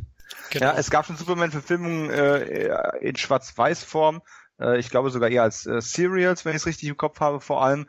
Aber es waren keine großen, farbigen, millionenteuren Kinofilme mit einem Drehbuch, an dem Mario Puzo geschrieben hat, der Mann, der den Pate kreiert hat, ja. ja. Also es ist einfach, einfach irre, was für ein, für ein Aufwand da betrieben wurde. Und die Tricktechnik war für damals nochmal revolutionär. Ja, für heutige Maßstäbe nicht mehr, aber obwohl es ein Film mit vielen Effekten ist, ist es für mich eben jetzt kein Film, dessen Stärke Effekte sind. Das ist kein Effekte-Film. Ja, und das ist jetzt seine Stärke im Nachhinein, ja. Richtig. Genau. Also klar, in den 70ern finde ich war, gab es sowieso eine tiefgehendere Erzählstruktur als jetzt im Vergleich zu heute. Ich meine, klar, Ja, war klar. auch New Hollywood Kino und alles Mögliche. Und bei oben haben wir ja auch schon gesehen, diese langsamere Erzählstruktur, aber die gefällt mir auch. Also Superman 1 ist gut, aber Kevin, du hast gesagt, Superman 2 ist dein Favorite. Superman 2 habe ich, glaube ich, bestimmt, oh, ich habe den bestimmt 30, 40 Mal gesehen. Hm. Aber auch jetzt nicht den, äh, da wusste ich auch noch nicht, dass es den Donnercut gibt oder so. Habe ich mich auch nicht mit beschäftigt. Also die ganz normale Version. Ich finde, da geht das mit den Figuren ja noch tiefer. Also ähm, mit Margaret Kidder und Christopher Reeve. Die Reise nach Paris, er rettet sie, glaube ich, äh, in Paris auf diesem Eiffelturm, holt er sie da irgendwie runter, weil Terroristen, ja, was wollen die denn machen? Die wollen das Ding in die Luft sprengen oder so, ne? Das ähm, ist ja der reinste Terror, deswegen nennt man sie auch Terroristen kennen. genau, ja, äh, und, und, und ich finde, da, da geht das mit den beiden auch noch tiefer und dann verliert er ja auch wegen ihr. Die wollen ja letzten Endes heiraten. Wegen ihr geht er in diesen, diesen Raum in, sein, in seiner Festung und verliert seine, seine Superkräfte. Ja. Und wo er dann äh, in diese Bar geht und zusammengeschlagen wird und ne, und da merkt er erst, wie verletzlich er ist und finde, hat das so richtig schön Tiefgang. Da leidet man so richtig mit mit diesem Christopher Reeve und freut sich dann, äh, dass er nachher wieder letzten Endes wieder zur alter Stärke kommt. Und das, das hat mir eigentlich sehr gut gefallen, diesen Film. Ich, ich finde, der hat ein sehr gutes Pacing, hat sehr gute Bösewichte, auch wenn die, ja gut, der eine, dieser witzige, der, der, total Depp da eben halt, der, äh, der seinen Laserstrahl nicht aus dem Auge schießen kann, sozusagen, äh, der immer wieder trainiert und der andere, hier wer war noch mal der Hauptdarsteller von Sword, wie hieß der Typ noch? Äh, Terrence Stamp. Ja, super, äh, Ja. super Rolle, äh, der dann einfach immer nur die Augen verdreht, weil er einfach zu blöd ist, der andere Typ. äh, aber das waren doch mal richtige Gegner, finde ich. Das waren mal Ja. so richtige Gegner, die Superman so richtig gefordert haben. Und es hat mir richtig Spaß gemacht. Und die Zerstörung der Stadt, äh, kaputte Autos und so weiter, das sieht heute teilweise immer noch sehr, sehr gut aus. Also da haben die wirklich äh, eine richtige Materialschlacht abgeliefert, muss ich sagen. Ne? Mhm. auch die Armee, wenn nachher die Armee anrückt und so weiter und so fort. Und also es war richtig geil gemacht und aber eben halt auch diese Liebesgeschichte. Das ist letzten Endes ja auch so eine Liebesgeschichte, wird ja noch ein bisschen mehr vertieft als im ersten Teil, finde ich. Zwischen ähm, zwischen äh, Clark Kent und äh, wie heißt sie ähm, Louis Lane. Lane. Mhm. Finde ich äh, herzallerliebst. Also kann ich mir immer wieder angucken. Ich finde, das war auch die beste Performance von äh, Christopher Reeve an sich. Hat mir, da kam er mir am sympathischsten rüber an, äh, in, in diesem zweiten Teil. Dominik, Bin die hatten sie ja back-to-back gedreht, ja. Also der erste war ja auch ein großer Erfolg, wobei das Budget war das höchste aller Zeiten, auch beim ersten. Wobei die natürlich die, die Kosten teilweise sind ja kombiniert angefallen und ähm, wurden dann halt aufgeteilt. Also du wirst nie genau erfahren können, welcher Dollar jetzt für welchen Film eigentlich Ja. wirklich draufgegangen ist. Ähm, aber das Problem war ja tatsächlich, dass die ähm, Sorkins eigentlich schon zwei Filme im Kopf hatten und ähm, das Ganze trotzdem mit einem gewissen Restrisiko verbunden ist. Und jetzt, äh, jetzt kommt der knifflige Punkt. Und ich habe ja vorhin schon gesagt, ich finde Superman fast den besten äh, Superman-Film. Äh, ich persönlich mag den zweiten auch mehr. Aus vielen Gründen, die Kevin eben schon angesprochen hat.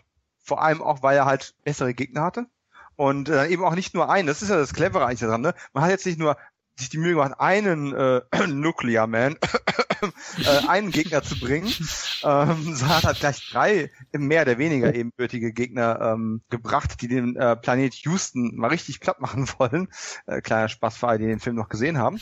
Aber die Projektion war ja eine eigentlich eine Katastrophe. Ähm, Richard Donner hat ja quasi schon äh, nagelt mich nicht auf die Zahl fest, aber um die 70 Prozent des, äh, des zweiten Films schon abgedreht gehabt. Und das Problem war dann einfach, dass man dann so sehr die Postproduktion des ersten Films ähm, fokussieren musste, dass er quasi seine ganze Energie in die, in die Fertigstellung von Superman 1 stecken musste, ähm, um diesen Termin halten zu können.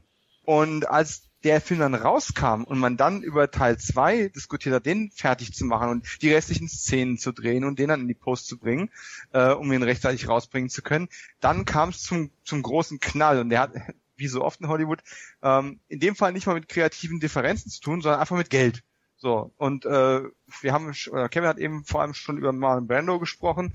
Marlon Brando ist einfach eine teure Kiste. So, jetzt hat man schon eine Menge Szenen mit ihm gedreht gehabt, aber hätte man ihn in Teil 2 mit dabei gehabt, als äh, Supermans Vater, der ihm irgendwelche Lektionen aus Kristall äh, erteilt, dann wäre die ganze Kiste eben noch teurer geworden. Und deswegen wollten die Sorkins Brando einfach draußen haben. Und äh, Richard Donner, der schon diese Szenen alle gedreht hat, das können wir nicht machen. Also ich meine, was soll das für ein Film werden? Äh, ich will hier ein integriertes Bild haben. Ich will, ich will meine Geschichte fertig erzählen. Und ich kann verstehen, dass er als Filmemacher und Künstler dann einfach auch mit seinem Herzen da dran hing. Und die Sorkins haben gesagt, nö, das machen wir so nicht. Wir wollen Brando draußen haben. Und schlicht und ergreifend bedeutete das dann eben, dass Donner auch draußen war, weil diese Diskussionen hätten sich ja noch monatelang fortsetzen können, bis man vielleicht irgendwann einen Kompromiss gefunden hätte. Aber schlicht und ergreifend, es gab auch da einen, einen Veröffentlichungsplan und der musste eingehalten werden. Und so wurde eben dann ähm, Richard Lester ins Boot geholt. Und Lester ist dann hergegangen und hat eben massiv nachgedreht. Also aber auch in der Fassung, die Kevin kennt, ähm, ist das von ähm, Richard Donner mit nachbearbeitete Drehbuch zugrunde gelegt gewesen und sind immer noch extrem viele Szenen von Donner drin gewesen. Also das mei nein, nicht das meiste. Ich glaube, die ähm, Regiegilde-Regeln von damals ähm, besagten, dass du dann quasi mindestens 50 Prozent des Films gedreht haben musst. Und demzufolge musste Lester halt irgendwie 20, 30 Prozent neu drehen, den Rest noch drehen, der gefehlt hat. Und dann hatten wir das Ganze quasi zusammenge zusammengebastelt zu einem fertigen Film. Und erstaunlicherweise, ne, wir wundern uns manchmal, wie solche Sachen noch gut gehen können. Ne? Rogue One wird 40 Prozent nachgedreht, nochmal neu gedreht und äh, irgendwie funktioniert der Film immer noch. Und ähm, es hat es also auch damals schon gegeben. Superman 2 ist ein äh, Spitzenfilm. Richard Lester ist ja auch kein schlechter Regisseur, das wollen wir auch mal nicht ganz vergessen. Aber und, kein Donner. Aber er ist kein Donner. ja. Und der Film auch in der damaligen Fassung hat die Sensibilität von Donner immer noch drin. Auch wenn viele essentielle Szenen eben gefehlt haben oder ersetzt worden sind. Und ja. ich persönlich bin unglaublich dankbar, dass dann im Jahr, oh Gott, das war glaube ich auch 2006. Ja, ähm, 2006. Also 2006 war wirklich ein wichtiges Jahr nochmal für Donner. Und danach hat er gesagt, okay, alles erledigt, ich, ich hänge mal meinen Hut an den Nagel hier. Und weil er hat seinen letzten Film ins Kino gebracht, äh, sein erster großer Film hat ein Remake bekommen und er hat Superman 2 den Donner Cut rausgebracht, ähm, oder Director's Cut. Und was man dafür gemacht hat, ist, man ist halt wirklich zurückgegangen und hat die ganzen Marlon Brando-Szenen ähm, rausgeholt, hat es aufwendig ähm, restauriert, hat die Tricktechnik äh, noch eingebaut, die damals gefehlt hat in den, in den entsprechenden Sequenzen. Hat die, was war es in, in der Kinofassung? Ich habe die so lange nicht mehr gesehen. War es die Tante oder die Mutter oder die Cousine, die Superman da irgendwelche Ratschläge gibt aus den Kristallen? Man hat das ja alles mit einer anderen Schauspielerin nochmal neu gedreht. Ich glaube, es war die, sollte die Mutter sein, oder? Ich weiß es nicht mehr. Bin ich jetzt auch Jeweils, überfragt, den habe ich leider nicht. Ich glaube auch. Ich glaube, das war die Mutter. So, die Mutter. So, die Szenen waren nicht wirklich gut, sorry. Also wer auch immer die Schauspielerin war, ich hab, ist mir völlig entfallen. Es war nicht besonders gut, es hat den Film auch nicht wirklich vorangebracht. Man hat ja auch keinen wirklichen Bezug zu der gehabt. Scheiße ist Marlon Brando wieder in den Film reingekommen und kommt auch richtig gut rüber. Also viel besser als im ersten Film. Und finde äh, ich auch. Finde ich also, auch. Ist wirklich gut. Und hey, Kevin, wenn du die Marlon Brando Szenen kennst, dann hast du den Donnercut ja dann auch entsprechend gesehen und ja, später dann, ne? Ja, okay. Das ist einfach die überlegene Version. Also für mich beißen sich zwar die zwei Schlussszenen von Superman 1 und Superman 2 ein bisschen, wenn man beides in der Donner-Version gesehen hat, aber es ist so ein bisschen Nitpicking auf, auf hohem Niveau. Äh, insgesamt wird der Film einfach in der Donner-Version nochmal eine ganze Ecke runder. Ähm, ich glaube, wenn ich mich recht erinnere, sind immer noch so ein paar Sequenzen von Lester drin, weil man hat natürlich jetzt nicht alles nochmal neu drehen können. Aber ich finde es zum Beispiel sehr sympathisch, dass sie eine Casting-Szene, ähm, wo also quasi äh, äh, Christopher Reeve und Margot Kidder ihre ihren äh, On-Screen Chemietest quasi absolviert haben beim Casting von Superman 1. Diese Szene hat man wieder reingenommen, weil äh, es gab stattdessen eine wesentlich schlechtere Szene, die Lester gedreht hatte und hat man hat die quasi durch das durch das Casting Tape äh, ersetzt, weil das einfach so die Art war, wie Richard Donner diese Szene hätte haben wollen, wenn er sie hätte drehen dürfen. Okay. Und ähm, das ist einfach, ähm, wie gesagt, gibt auch eine tolle Doku auf der, auf der DVD beziehungsweise auf der sehr günstigen Blu-ray. Ah, äh, Schaut euch einfach mal an. In egal welcher Version Superman 2 ist halt, äh, man hat die Origin Story aus dem Weg, man hat alles etabliert, was man etablieren wollte. Und jetzt kann man wirklich die Charaktere vertiefen, kann die Story weiter ausbauen, kann äh, noch ein paar tolle Bösewichte auffahren. Ähm, so gern ich Michael Shannon, den, den Al Pacino seiner Generation mag, äh, der, General Zod in Man of Steel gespielt hat, Terence Stamp hat einfach diese britische, absolut no, noble Arroganz, äh, die einfach und er hat dieses kantige Hakennasengesicht aller äh, Lee Van Cleef den muss man einfach auch irgendwie lieben. Und das ist einfach. Und ich finde, hey. einziges Manko auch finde ich, Gene Hackman äh, selbst, dem hätte es jetzt nicht gebraucht in dem Nee. Film, finde ich. Nee, wirklich Ja. nicht. Also äh, so, wer, sehr ich ihn mag und ich, letzten Endes ist es auch seine Performance okay in diesen Superman-Filmen. Ne? Ist er halt so angelegt gewesen. Aber ich finde, der ist eher, eher störend, weil eigentlich ihn hätte es nicht wirklich gebraucht in dem Film eigentlich. Das stimmt, ja. Ja, aber Terence Stamp ist ja eigentlich der heimliche Star. War ich damals echt begeistert und ähm, finde, der spielt da hervorragend. Ja, der zweite Teil, ihr habt recht, er benötigt halt die Origin Story nicht und ist dadurch auch flotter.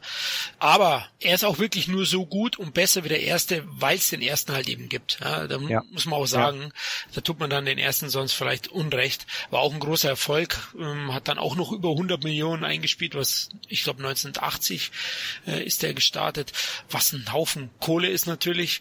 Ähm, Motto war ja allein gegen alle, hat ja einige Bösewichte gehabt eben. Nicht nur Stamp, sondern äh, es ging ja richtig ähm, wild her. Ähm, der Sarah Score, Douglas. die war, das, das war damals auch seine, hat, ah, ich, wenn man auf die, auf die guten Mädchen nicht stand, dann war Sarah Douglas mit ihrem äh, Lederlack, was auch immer Outfit, äh, schon lange vor Carrie Ann Moss in der Matrix irgendwie durchaus ja, sehenswert auf eine sehr abstrakte Art. ja, das hat schon was, so ein halbes Catwoman. Ja. Nee, also ich finde auch den Donner Cut besser, also gefällt mir auch, ist auch überlegen gegenüber den Leicester. Wahrscheinlich hat man sich damals auch nur gedacht, wir brauchen jetzt einen anderen Richard und hat dann Leicester ausgepackt. Für Donner war es schon glaube ich, eine kleine Niederlage, die erste größere oder größere Niederlage schon, weil er hat ja danach dann doch keinen großen hochbudgetierten Film gedreht, sondern eher was Kleines. Also ich denke, das hat er auch bewusst gewählt, weil er erstmal die Schnauze voll hatte von den Solkins und von diesen Querelen. Seht ihr das Ja, auch so? Man, man, man braucht halt mal ein bisschen Abstand dann auch einfach mal. Und ich meine, Lester hat ja mit Superman 3 weitergemacht, ne? Und äh, wer Lester ansonsten nicht kennt, ne, eine Empfehlung braucht die drei Musketierfilme äh, von ihm sind durchaus noch sehr sehenswert Ja. aus den frühen 70ern. Aber es ist klar, er hat ein riesen Mammutprojekt vor sich gehabt, das ihn irgendwie, keine Ahnung, drei, vier Jahre beschäftigt hat. Ne? Und äh, das Ganze ist dann im Endeffekt im Streit auseinandergegangen und ein anderer hat den Film fertiggestellt, wo immer noch irgendwie, keine Ahnung, 30, 40 Prozent deiner eigenen Szenen drin sind, der Name steht nicht im Vorspann. Pff, Mach mal was Kleines, ne? So klein, dass ich es nicht gesehen habe. Kommen wir gleich zu dem Film, oder? Also wir haben jetzt, ja. Ja. liebe Hörer, es ist eigentlich nicht typisch für uns, dass wir Filme, die bevorstehen, nicht gesehen haben. Aber bei dem nächsten und den übernächsten müssen wir sagen, der ein oder andere von uns hat zumindest eingesehen, aber es ist schon ewig her. Jetzt kommen wir erstmal zu dem Film Max Bars hieß er in Deutschland. Inside Ist Moves. das nicht ein Baumarkt? Äh, nein, nein. Im Original hieß er Inside Moves. Ach so. 1980 hat den Donner inszeniert. Es ist ein Sportdrama, Basketball. Geht's, eine kleinere Produktion, war ein Riesenflop auch, muss man ganz ehrlich sagen, ähm, wurde aber von den Kritikern durchaus sehr positiv aufgenommen und war sogar für einen Oscar nominiert, nämlich für Was? Ja, die beste Nebendarstellerin Diana Scarwick wurde nominiert für den Film Wer ist für das? Oscar. ja, ich kenne sie auch nicht mehr, aber anscheinend hat sie eine gute Performance abgeliefert, sonst hätte sie ja nicht die Nennung bekommen. wahrscheinlich die einzigste. ja, genau. Sie, sie war die einzige, die nicht Basketball gespielt hat, sondern die war die Dame. Nee, also der Inside Moves, da geht's auch Thema körperlichen Behinderung, ähm, geht der auch ein. Also es ist schon so ein Oscar-Thema. Ähm, aber leider haben wir ihn alle nicht gesehen. Ja, der Punkt ist, es gibt ihn auch nirgends anders. Also er ist nicht auf VHS rausgekommen, er lief hier in Deutschland nicht im Kino. Ein DVD, Blu-ray gibt es nicht, in, ist auch nicht in Aussicht. Gibt es überhaupt eine, eine Synchrofassung davon? Ich weiß von keiner. Hey, äh, John Savage, der Erwachsenenrolle und jetzt, kommt das richtig geil, das habe ich halt auch erst in der Recherche gesehen. Der junge David Morse, Charakterschauspieler par deluxe, der auch in Richard Donners letztem Film eine super Rolle hatte, ähm, in 16 Blocks. David Morse hat da noch eine, eine jugendlichen Rolle drin gespielt. Ich habe definitiv Interesse, diesen Film mal zu sehen. Ja, es gibt eine deutsche Version. Ähm, Ah, okay. äh, Es gibt ein Videotape von äh, CBS Fox, hieß die Marke, glaube ich, damals. Ich habe mal so ein Bild gesehen. Also da hieß er eben Max Bar. Aber der ist nie auf DVD erschienen oder auf Blu-ray oder im Fernsehen. Wirst Er ist kaum nicht mal auf der OFDB gelistet, also die Ja. VÖ. Okay. Wahnsinn. Ja, also, also das ist wirklich ein Film, den bekommt man nur ganz, ganz schwer oder gar nicht und leider haben wir ihn nicht auftreiben können vorher. Aber Donner, es ist immer wert, ihn zu probieren und hey Leute, der war immerhin für einen Oscar nominiert. Also, und mit der Besetzung, wie Dominik erwähnt hat, Morse und, und Savage, das sind doch namhafte Leute und äh, ich glaube, den Film könnte man schauen. Mhm. Und äh, 1980 war aber eben ein finanzieller Flop und Donner hatte also, ja, Superman 2 war ja offiziell gar nicht dabei gewesen oder nicht kreditiert und äh, nun eben auch mit Inside Moves ein Flop gelandet. So musste ein Hit her und äh, damit ist Richard Donner mal ein ganz anderes Genre gewechselt, nämlich in die Komödie und ich glaube, es ist bis heute seine einzige reine Komödie. Dafür hat er sich einen sehr, sehr namhaften Hauptdarsteller geholt, den ich auch sehr, sehr gerne in den 80ern gesehen habe, vor allem mit seinem Buddy Gene Wilder zusammen. Die haben eine herrliche Chemie. Richard Pryor. Der Film hieß The Toy im Original, bei uns, Kevin, der Spielgefährte. Oh, das bin ich auch ganz gerne mal. Aber eher bei Damen, oder? Also bei Damenbesuch. Ja, überwiegend. War, warst du ja schon als Kind. Du Nein. hast, du hast doch erzählt, dir wurden immer die Haare gekämmt. Irgendwo hast du das mal erwähnt. Ja, ich war immer sehr Oh, beliebt bei den Gott. Frauen. Mit deiner Du langen keinen Mähne. Pagenschnitt, das ist alles. Ich hatte ja damals noch diesen äh, He-Man äh, Dolph Lundgren Schnitt. Oh, Fukuhila. Hatte ich ja immer, ne? Also ich Oh. hatte keinen Pisspot-Schnitt, sondern Fukuhila. Ah, ist auch hart. Da warst du Prinz Eisenherz sozusagen, so in die Ja, kann man sagen, ne? Ja. Okay, ähm, mein Beileid, nein, Mann, ich hatte ja den Omenschnitt. Du musst Also, vorsichtig sein, ey. also wir beide nebeneinander als Kinder damals, uh, wir wären schon, Das Traumteam gewesen. ja genau. Halleluja. Oh Mann, wie hat Robert De Niro gesagt in Dirty Grandpa zu seinem Neffen, du bist ein echter Fotzenblocker. So einen Film, den ich mir nie ansehen werde. Meine Güte. Ui, ui, ui. Ich habe mir auch angeguckt. Das ist nicht dein Ernst. Doch, ich, hab, ich muss sagen, die erste halbe Stunde war noch nicht mal schlecht. Und dann Gott. ging's, Ja, ja. danach. Ja, ja. Sagen Leute, die sagen, der Trailer von Baywatch war aber lustig, ey. Dominik, da spielt ein zweifacher Oscar-Gewinner mit, also Ja. der muss Den, gut ich, sein. den kann ich leider seit zehn Jahren kaum noch ernst nehmen. Okay. 15 fast. Ja, kommen wir zum Spielgefährten. Ich habe Ja. Tatsächlich als junger Mensch mal gesehen, aber seitdem nicht mehr. Nämlich den gibt's auch nicht auf DVD in Deutschland, auch nicht Mhm. auf Blu-ray, auch ganz schwer zu bekommen. Dominik, hast du den gesehen oder irgendwie im Kopf? Oder? Ähm, auch nie, auch nie, leider. Ähm, was ist leider, ich kann es nicht beurteilen, aber ich hätte es halt gern mal gesehen. Richard Pryor war jetzt nie so ganz mein, mein Ding gewesen, auch vom, vom Humorlevel her. Aber er hat ja damals mit einer Menge Filmemachern gearbeitet, gerade in dieser Phase. Der hat ja quasi alle großen Regisseure durchgehabt, zu einem gewissen Zeitpunkt. Ja. Und äh, witzigerweise, ne, ich meine, der Spielgefährte mit Richard Donner kam wann raus? 82, 83 war er dann bei Superman 3 mit dem anderen Richard, Richard Lester dabei gewesen und hat dann irgendwie, keine Ahnung, äh, jedes Mal ein Viertel Cent bei einer Banküberweisung geklaut oder irgend sowas. Ich meine, Superman 3, man, alle beschweren sich immer über Superman 4, aber Superman 3 war jetzt auch nicht wirklich gut. Ähm, Nein, nicht und dann- wirklich. Nee, und äh, ein anderer Film war nicht Teufel, danach kam zum Teufel mit den Kohlen von Walter Hill, ne? Oh, auch so jemand, ich sage immer, Richard Donner und Walter Hill, ne? Also der, das könnten auch Brüder sein, das Ja. eine ist der dunkle Bruder, das andere ist der, Ja. der Hoffnungsbruder. Die sind auch so schön parallel verlaufen, die, die Karrieren. da hast du recht, Das ist ja. Ist auch ein guter Vergleich, ja. Ne? Aber lange Rede, kurzer Sinn, ich bin schon wieder abgeschweift, sorry, äh, der Spielgefährte nicht gesehen. Und halt auch mangels Möglichkeiten jetzt nicht mehr nachholen können. Im Laufe des Podcasts wollen wir unbedingt noch wissen, welchen Haarschnitt der Dominik als Kind hatte, weil vielleicht wären wir dann doch ein Trio Infernale. Ähm, Seitenscheitel, äh, Se- Seitenscheitel immer gehabt damals, ja. Von ganz außen rüber gezogen oder dunkles, volles Haar, keine grauen, keine äh, Ja, gut, das keine. Geheimratsecken wie heute, ne? Das sind dann so die Altersprobleme, die kommen. ja, Ah, haben wir alle ja. damit zu kämpfen. Aber der Ich war ein hübsches Kind, was soll ich machen? ja, aber der Spielgefährte war auf jeden Fall ein Hit, also 1982 und er hat Donner sicher gut getan in seiner Karriere. Der hat über 50 Millionen Dollar eingespielt, was eben damals auch schon ein großer Erfolg war und, und Richard Pryor war ja zu der Zeit ein Superstar. Eddie Murphy war ein großer Fan, nennt ihn als einer seiner Vorbilder. Und das war ja, ja im selben Jahr kam Eddie Murphy ja hoch, stimmt, äh, 82 mit 48 Stunden. War nicht sogar Pryor ursprünglich für, für 48 Stunden geplant und ist dann durch Eddie Murphy ersetzt worden? Ich glaube meine, ja.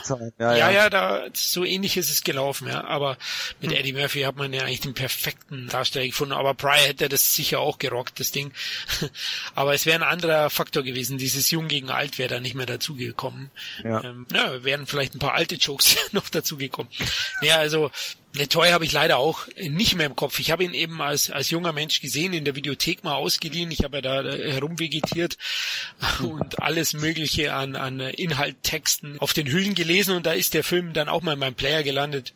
Aber er soll auf jeden Fall recht unterhaltsam sein, was ich so im Netz gelesen habe. Es ist sicher, ob das heute noch jemanden groß begeistert, glaube ich kaum, weil, weil Pryor ist ja bekannt, also der ist eher unsubtil, ja, in seiner Art von Humor, wenn ich das jetzt mal ja. elegant ausdrücken darf, äh, bringt er eher so die Slapstick-Nummern dann, hat einen, einen sehr derben Wortwitz auch dann drin. Und ich denke, der Film wird halt heute kaum mehr als Mittelmaß sein. Wir haben ihn schon lange nicht mehr gesehen, vielleicht würde er mir auch gefallen, ich weiß es nicht. Auf jeden Fall war der Toy ein guter Schritt für Donner. Trotzdem hat es dann drei Jahre gedauert, dreijährige Auszeit genommen, Richard Donner. Und 1985 hat er dann gleich bei zwei Filmen Regie geführt, also die 85 erschienen sind. Beide wurden 84 gedreht. Der erste Streifen ist der weniger bekanntere. Hm. Ich denke, ein paar Nostalgiker unter unseren Hörern kennen den Film durchaus und wissen ihn auch zu schätzen, so wie ich eben auch. Ich habe ihn im Februar aufgefrischt äh, dieses Jahr. Du, meinst, du willst wohl sagen, unsere weiblichen Hörer werden ihn vielleicht eher kennen. Höchstwahrscheinlich, du hast recht. Es handelt sich ja um ein romantisches Fantasy-Märchen mit einer großartigen Besetzung, vor allem aus heutiger Sicht. Mhm. Ähm, einige waren ja zu der Zeit noch nicht wirklich bekannt oder haben ihren Durchbruch noch nicht gehabt.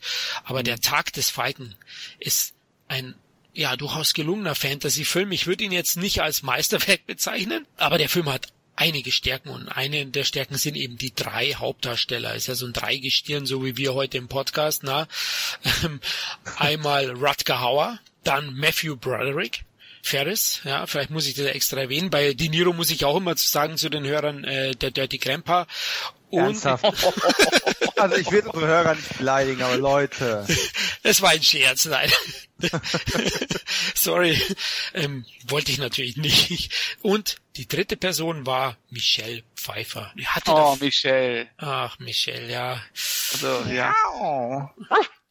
Übrigens, nur mal so nebenbei, ne, vor ein paar Tagen 25. Äh, Jubiläum des Kinostarts von Batmans Rückkehr mit Michelle oh. Pfeiffer als Catwoman. Die beste Catwoman, die es, die, es je gab und die es je geben wird und auch die beste Michelle Pfeiffer, die es je geben wird. Ja, wahrscheinlich, ja, da hast du recht. Ähm, ist ja bei uns auch so, du hast ja schon erwähnt, also uns fallen auch die Haare täglich aus. Also ich wasche sie fast gar nicht mehr, weil ich habe dann Busch in, in meiner Badewanne. Ähm, genau, Michelle Pfeiffer hat da auch gespielt. Der Film war leider kein so großer Erfolg. Heute wird er durchaus geschätzt. Budget waren 20 Millionen Dollar.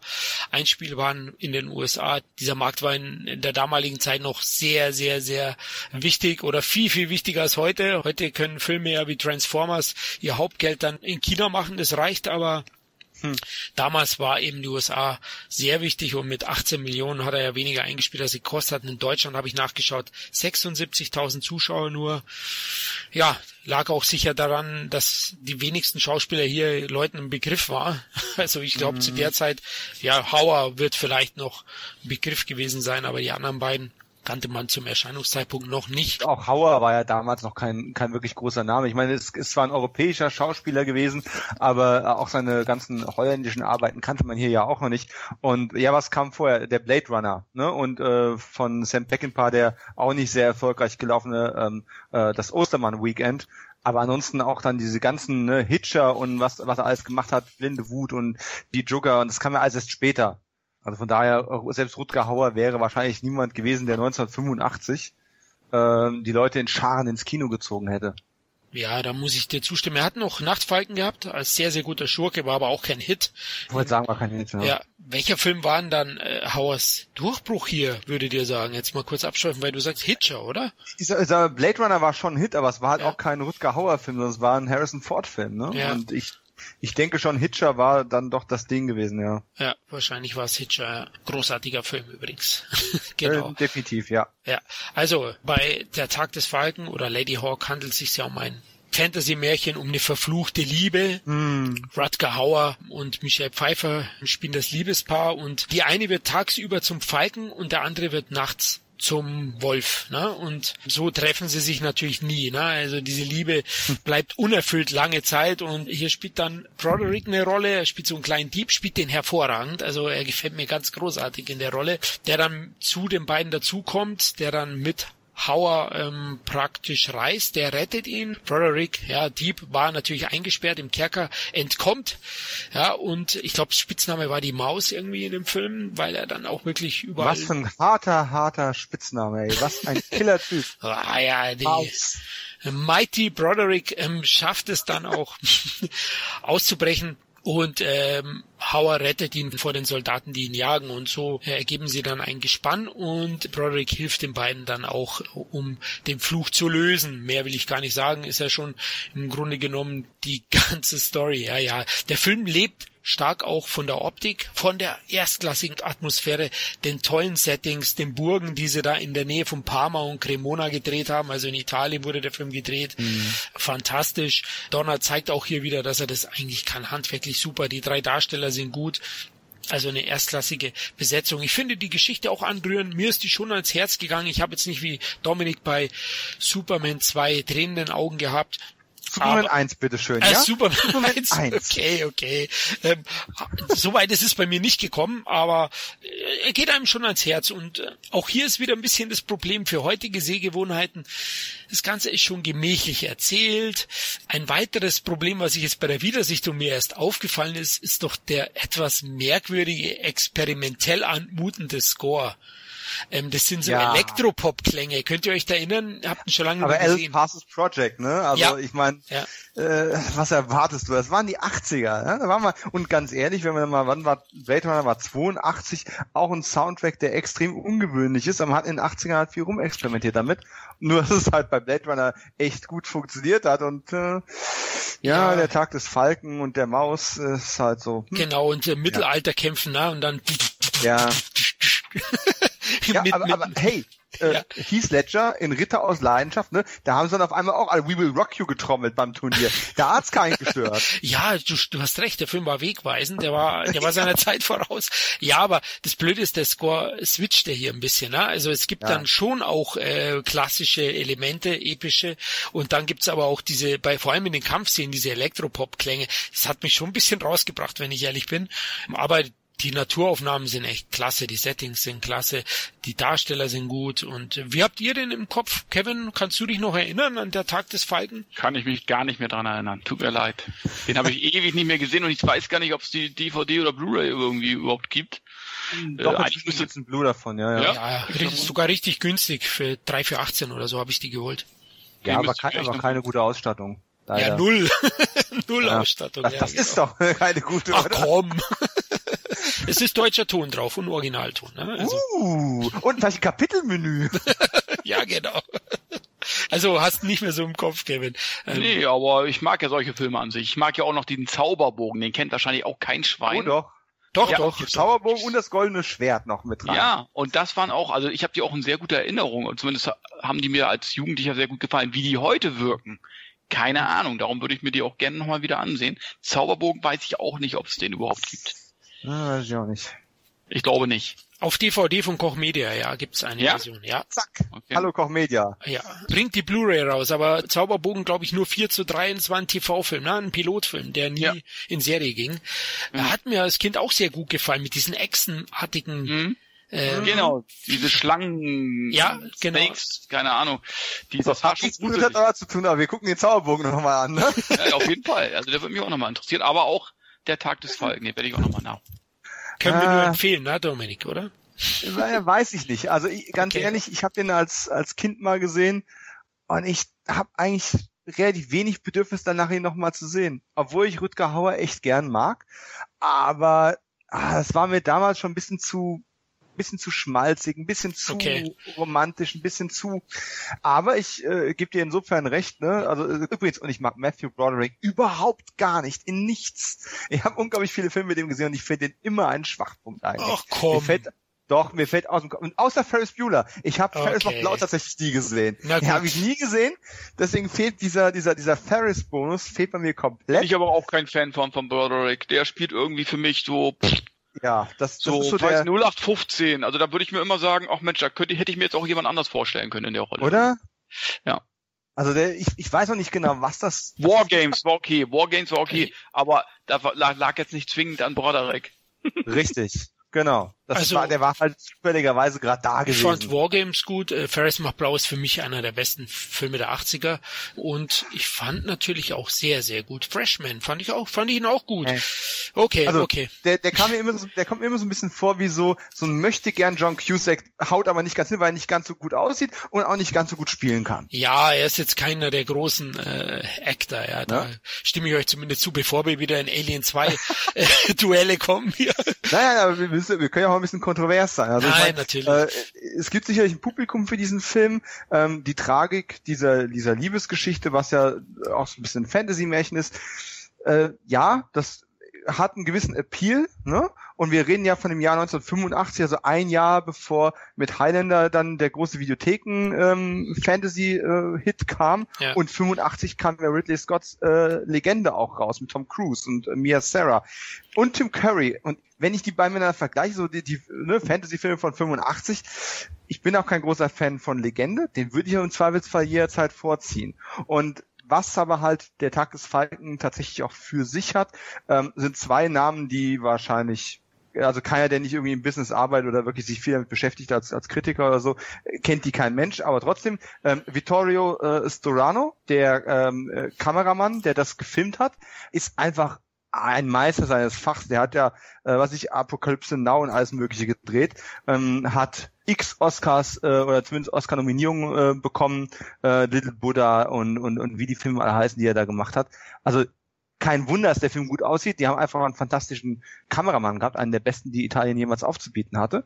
Und ähm, bei den zwei oder drei Autoren, die es gab, ähm, sticht eben Tom Mankiewicz hervor, äh, der eigentlich aus dem TV kam, der so Sachen wie hart aber herzlich gemacht hat, ne? so, so viel zum Thema Pärchendynamik. Und ähm, der ist eben nicht nur der Mann hinter äh, hart aber herzlich, sondern auch einigen Bond-Filmen.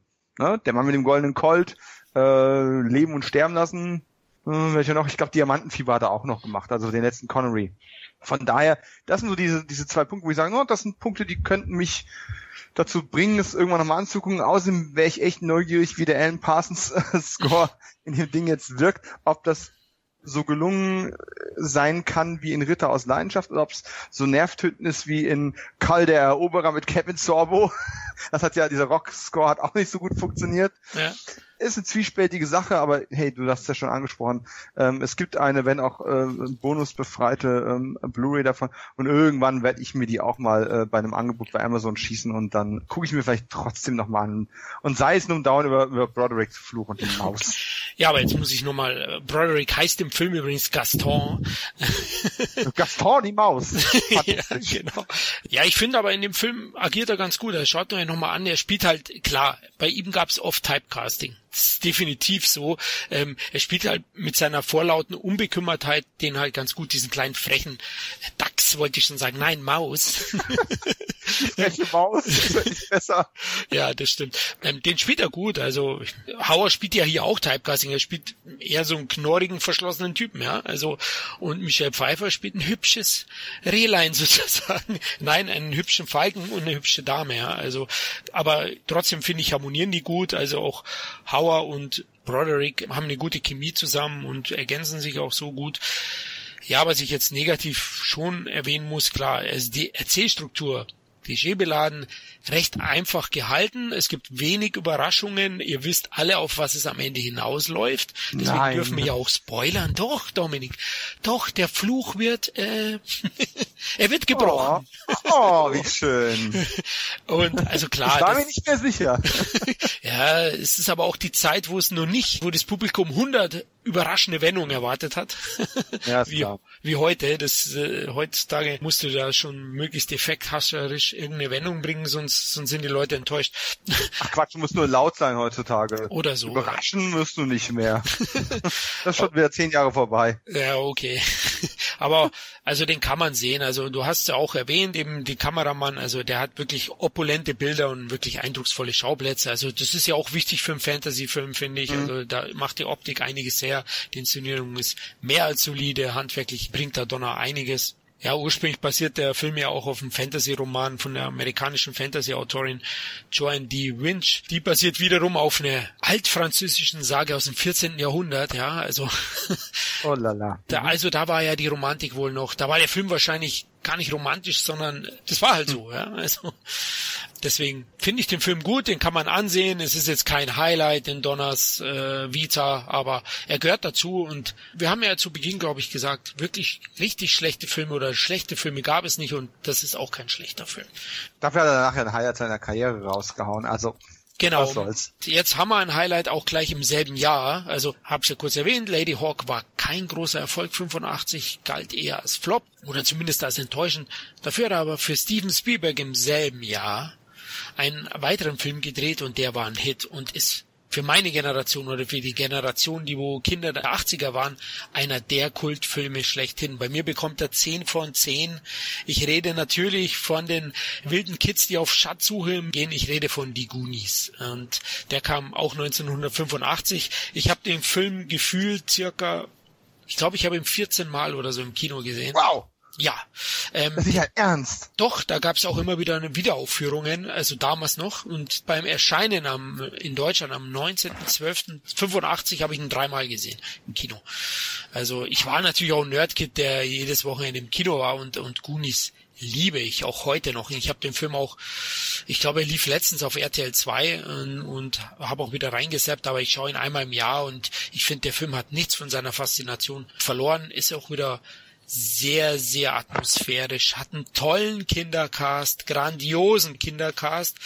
Es geht darum, ja, die Goonies, äh, ja, die Anführer der Goonies, Mikey und ähm, sein Bruder, ja, die müssen ausziehen. Und äh, da stoßen sie zufällig beim Umzug im Speicher auf eine Schatzkarte. Und diese Schatzkarte vom einäugigen Willi. Ja, ähm, die nutzen sie, ja, so hieß er eben. Kevin, bitte, komm, bring einen Spruch. Der einäugige Willi. Nein, das, das, das äh, werde ich So- jetzt so vermeiden. Einfach. Mit langen Billy ähm, hat auf jeden Fall nein der einäugige Willi äh, finden sie die Schatzkarte und sie benötigen ja Geld um weiterhin da leben zu können weil die Eltern es halt nicht aufbringen können und denken sich so wir finden den Schatz haben genug Kohle dann und können weiterhin in den Goondogs leben. Das ist so die Maxime des Films und äh, die hat so viel tolle Charaktere hat der Film. So viel erstklassige Darsteller die man auch heute kennt viele allein die Fratellis Kevin, gibt's denn am Kinderfilm eine bessere Bösewicht-Familie? Ich glaube nicht. Und die Anne Ramsey hieß sie, glaube ich, diese, Oh. ja, sag ich jetzt mal, hässliche ältere Frau. Die ist ja auch bekannt aus, äh, die ist ja auch bekannt aus hier mit Danny DeVito, schmeißt die Mama aus dem Zug, meine ich, dass es dieselbe Frau gewesen ist. Mm, Ja. Ne, äh, ja, die, die kommen halt böse rüber, die sehen halt auch einfach scheiße aus irgendwo, ne? Also äh, böse und doch trottelig, also passt perfekt in diesen ähm, Film hinein.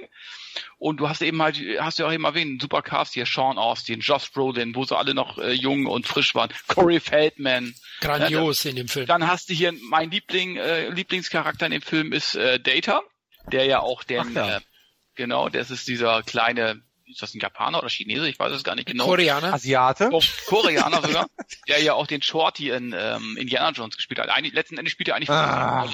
Also Data spielt eigentlich, ist eigentlich Shorty. Shorty. Er hätte ihn auch Shorty nennen können. ich hasse Shorty. ne? der ja seine Erfindungen hat mit diesem Gebiss, äh, wo er sich festhalten kann mit, äh, äh, fand ich als Kind so geil. Ich hab, als ich den im Kino gesehen habe, ne, da, der kommt auf einmal so ein Gebiss äh, aus aus seiner Tasche, die ihn dann vor dem Runterfallen ähm, rettet. Vom Aufspießen, ja, ich kenne ihn Also, Ja. auswendig. Das Gebiss Ja. heißt die Backenzähne des Teufels. Genau, und er hat eben halt solche Erfindungen, also richtig so hat so, also man sieht eben halt auch oder man merkt eben halt, dass Steven Spielberg da irgendwie auch die Story geliefert hat. Es hätte auch ein Steven Spielberg Film sein können. Wenn ich jetzt nicht wüsste, dass es ein Richard Donner Film ist, würde ich sagen, es ist ein Steven Spielberg Film, weil der genau alle Dinge Ja. drin hat, die eigentlich auch äh, Steven Spielberg Filme irgendwie drin haben. Das ist irgendwie diese, damals, ja. ja diese typischen Kinder Fantasy Elemente, Filme, die so eigentlich Steven Spielberg eigentlich, also das ist eigentlich ein Steven Spielberg Film, der einfach Spaß macht, von Anfang bis Ende, die Charaktere machen Spaß, dann hast du eben halt noch mit Slots, hast du eben halt einfach auch mal einen außergewöhnlichen Helden, diesen einäugigen, Hallo guys, Ne? Also ähm, äh, ich habe auch das T-Shirt mir gekauft mit ihm drauf, wo dann Hello Guys auch draufsteht. Also Schokolade! Ja, leider, leider ist der Hauptdarsteller auch schon la lange verstorben. Es war so ein ehemaliger Footballspieler, wenn ich mich recht erinnere. So, ich glaube, mit 39 schon verstorben. Ja. Aber das war eben halt auch mal so ein, mit so einem rechnest du auch nicht. Zuerst hat man Angst vor ihm, genau wie der, ich glaube, Mikey, dieser Dicke. Äh, das war ja Sean Austin, meine ich, ne? Ja, der war zu dem Zeitpunkt nicht Ja. dick, sondern schmal. Der Dicke ist Junk, ähm, Ah ja, genau. der genau. den Wackelpudding-Tanz immer aufführen Jeff muss. Cohen. Jeff Cohen, genau. Ja. Und äh, der freundet sich ja dann äh, dann auch mit Slot an und ja, Slot äh, knutscht ihn dann immer ab und so weiter. Also äh, man da könnte man daher auch denken, meine Fresse, jetzt geht's doch ein bisschen zu weit. Aber ähm, ja, aber es sind eben halt tolle Charaktere und der Film macht einfach Spaß. Ein richtiger Familienfilm für jung und alt. Und wüsste man es nicht besser, würde man sagen, es ist ein Steven Spielberg-Film. Ja, ist es ja eigentlich auch, ne? Von Emblem produziert. Das Skript oder die Grundidee kommt von Spielberg fürs und geschrieben hat Skript, glaube ich, ein weiterer großer Name heute, Chris Columbus. Was hat er gemacht? Jumanji, Harry Potter. Ne? Mhm. Also, Mhm. aber Ja, Mann. ja, lassen wir mal kurz Dominik ein paar Worte verlieren, weil du hast ihn ja nicht mit jungen Augen gesehen, sondern mit schon Mit deutlich- alten? mit Sag's uralten. Doch, sag's doch, wie es ist. also an dieser Stelle nochmal ein kleiner Shoutout in äh, Richtung äh, der drei M's, ne? Matthias, äh, Mira und Mario, äh, drei Freunde, durch die ich diesen Film jetzt kürzlich erst quasi zum ersten Mal gesehen habe. Ähm, erster Feindkontakt quasi im Jahr 2017. Und ich habe es an, an anderer Stelle schon mal irgendwann fallen lassen, äh, in einem anderen Podcast. Ich habe grundsätzlich immer ein Problem damit gehabt, wenn Kinder die Protagonisten eines Films sind, und zwar schon als Kind. Warum auch immer. Ähm, ich habe zwar TKG-Hörspiele mir angehört, aber sobald es irgendwo in Richtung Film gegangen ist, und das sind Kinder, die Weltretter, Problemlöser, was auch immer gewesen, hey Wesley Crusher, geh von der Brücke der Enterprise runter, du hast da nichts zu suchen. Gut, den haben wir alle, den haben wir alle gehasst. Komm, den haben wir alle gehasst. Also ich ist einfach nicht. Und ey, ich gucke mir die Next Generation Staffeln gerade nochmal an. Es wird nicht besser. Also da hilft das alte Auge auch nicht. Der nervt mich noch genauso wie damals. Und ähm, insofern habe ich, obwohl ich ein Fan von äh, sowohl von Donner als auch von ähm, Spielberg durchaus gewesen bin, immer ein bisschen einen Bogen um die Goonies gemacht. Und so hat dem Motto, das ist ein Film, den gucke ich irgendwann mal. Aber ich hatte nie das, das bestimmte Bedürfnis gehabt, den mal nachzuholen. Und äh, ja, jetzt habe ich es im Jahr 2017 getan. Was soll ich sagen? Äh, Der ist aus meiner Sicht, wenn man jetzt ohne Nostalgie von früher sieht und wenn man jahrelang die ganzen Vorschusslorbeeren gehört hat, sei es jetzt von Freunden oder auch von Filmemachern, die ihn selber als Kind gesehen haben, ich weiß nicht, ob es an meiner Erwartungshaltung lag, aber ich, ah, ich komme nicht wirklich ran. Ich mag die 80er Atmosphäre. Ähm, ich mag ein, zwei Schauspieler in dem Film. Die Inszenierung ist makel- und schnörkellos, wobei man ja bis heute darüber streitet, wie viele Szenen tatsächlich von Spielberg auch gedreht worden sind und wie viele von Donner. Also ich meine, Donner war der Regisseur, aber Steven Spielberg wurde nicht ohne Grund als ähm, Second Unit Director ähm, extra noch genannt und Spielberg war damals schon ein Star. Also den bei der Second Unit zu verschwenden, das wäre auch keinem in den Sinn gekommen. Der hat schon einige Sachen auch gedreht, aber die Arbeit mit den Kids, äh, das hat schon als Dick Donner dann alles gemacht. Aber Ich komme nicht mehr so hundertprozentig rein. Ähm, ich finde ihn gut, ich finde ihn solide, aber ohne Nostalgiebrille finde ich ihn halt nur leicht überdurchschnittlich. Ähm, und es ist halt einfach nach wie vor ein, ein Genre, wo ich nicht so nicht so richtig, richtig, richtig reinkomme. Was mich gefreut hat, ich hatte das gar nicht auf der Kette. Ich meine, Sean Aston und sowas, das wusste ich, dass der drin ist. Ich wusste auch von äh, Corey Feldman, äh, den ich vor ein paar Jahren auf einer Con getroffen habe und etwas schockiert war, wie der heute so, ich meine, dem geht ja jetzt inzwischen wieder besser, schön für ihn, aber es ist schon ein bisschen erschreckend, wie seine Karriere den, den Verlauf genommen hat. Wieso? Ähm, durch, wie war er auf der Con oder? War er der, nicht wirklich da oder? Na gut, dass der, dass der einen massiven Absturz hatte, ja, ist, ähm, bekannt, ja. ist, ist ja bekannt und äh, sich dann durch X äh, Rehas äh, von Drogen, Alkohol und allen möglichen anderen Sachen wieder einigermaßen erholt hat. Aber er ist halt inzwischen zu einer Art Kunstfigur geworden. Ich weiß nicht, ob das eine Art Selbstschutzmechanismus äh, ist, aber man hat manchmal das Gefühl, er fängt gleich an zu reden, redet von sich selbst in der dritten Person.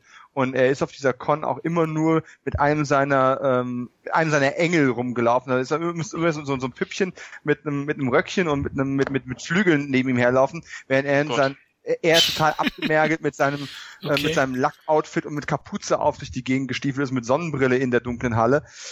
Ähm, ich sag mal so, der kann nichts dafür, hat wirklich äh, richtig schlechte Erfahrungen gemacht und ist halt irgendwann abgerutscht und Gott sei Dank geht's ihm besser. Er hat ein sehr, sehr gutes emotionales Buch über seine Erfahrungen geschrieben, äh, das durchaus ähm, lesenswert ist, wenn man sich für sowas interessiert. Und witzigerweise sehe ich jetzt diese ganzen Corey Feldman Filme erstmal, über die er in dem Buch an anderen Stelle berichtet hat. Das ist für mich eine sehr seltsame Erfahrung. Auch Bordello of Blood, wo er schon äh, in seinen Zwanzigern war, habe ich ja jetzt vor kurzem zum ersten Mal gesehen, solche Geschichten.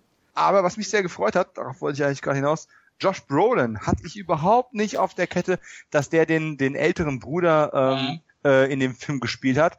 Und Josh Brolin lieb ich ja also wirklich sehr und ich freue mich auch, dass er jetzt schon ähm, als Best Ager kann man ja schon fast sagen oder zumindest Mann mittleren Alters nochmal einen richtigen Karriereboost in den letzten Jahren auch erlebt hat, weil ich sag mal so die die späten 90er, frühen 2000er waren jetzt so spektakulär mit Hauptrollen für ihn nicht, ne? aber er hat ja damals auch erst angefangen und ich kenne ihn ja vor allem noch aus dem Fernsehen, ne? Ich weiß ja, hat irgendjemand von euch seine Serie gesehen, die er damals gemacht hat in den 80ern?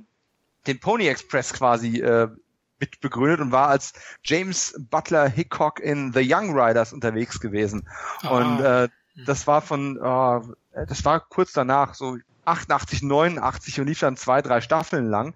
Äh, ich meine, hey, es war eine 80 Jahre äh, Western-Serie, also er war nichts zu spektakuläres, aber wir hatten einen, einen, einen, coolen gemischten Cast gehabt über eine interessante Periode und daher kannte ich den halt, weil ich das als 8, 9, 10-Jähriger gesehen habe. Und ja, Josh Brolin hat auch, finde ich, sich gar nicht so in den Vordergrund gespielt, aber mit das beste Schauspiel auch geliefert. Ich meine, die Kids sind halt die Stars, ist klar.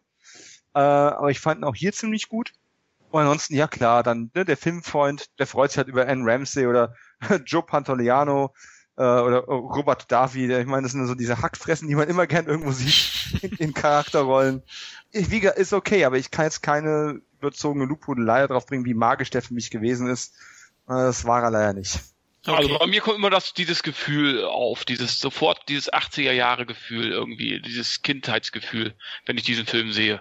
Das schafft das er immer wieder irgendwie, ne? Das ja bei Stand By Me oder sowas, ne? ja, da auch, da auch, aber bei dem. Große Ausnahme, weil den finde ich wirklich äh, richtig gut. Er hat auch für mich was Tragischeres und weniger dieses Abenteuer-Feeling, was die Goonies so geprägt hat.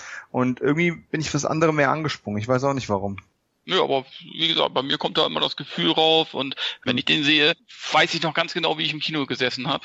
Das äh, vergisst man irgendwie nicht. Ne? Also ich mag auch am Ende auch sehr imposant mit dem Piratenschiff und so weiter. Ne? Ja, Fand ich auch ja. ziemlich geil, geile Kulisse und so. Ne? Also der, der Witz ist, weil schön, dass du es gerade angesprochen hast, ich werde das auch nie vergessen.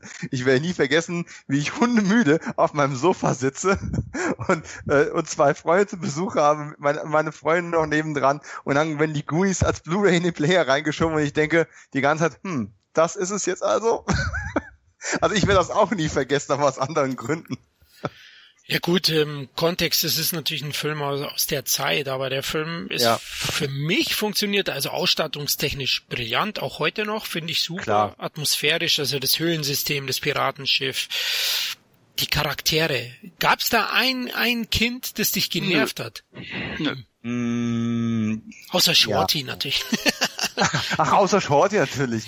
Ja, doch schon. Also Chunk und auch, auch diese übertriebene Coolness von Corey Feldman. Der sollte ja so motherfucking cool sein. Ist er aber nicht im ganzen Film. Also er, er hat, ja. es gibt dann Szenen, wo er sich anschmiegt an der andere. Also man bricht das schon teilweise. Also ja, mein, ja. Er hat ja. ja. immer dieselbe Rolle gespielt, ob das jetzt Lost Boys war oder so. Er hat ja eigentlich immer, äh, immer, immer dieselbe gespielt. Person, sich selbst gespielt, kann man schon sagen. Ja. Ja. Mochte ich aber auch nicht so. Ich bin nicht der große Lost Boys Fan. Puh, jetzt wird's hart. Ui, jetzt wird's hart hier. Jetzt müssen, wir gleich abbrechen. Jetzt müssen wir, glaube ich, also äh, Hey, damals gab's Near Dark, der war besser. Ja, willst du die wirklich vergleichen? Das ist auch unfair eigentlich. Das eine ist ja mehr so ein... Ja, weil der eine gut ist, der andere nur so... Äh. Wobei man fast...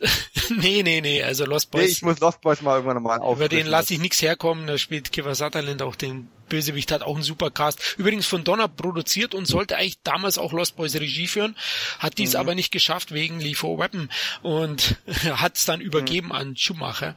Auch ein toller Film. Aber kurz nochmal zu Goonies. Er hat natürlich Klischeefigur, ne? Es gibt das Großmaul, die süße Cheerleader-Maus, den Erfinder, dann diesen bisschen vereinsamten kleinen Jungen, ja, den Fettsack. Gibt's natürlich, aber für mich stört die. Mich nicht. Das sind ja auch Arschetypen. Genau. Das ist, das ist schon, das ist schon okay, das kann ich der Sache auch, auch nachsehen. Also, okay. nee, es ist nur vielleicht ein bisschen zu over the top präsentiert man an mancher Stelle. Ja, ich glaube, das, das, das ja.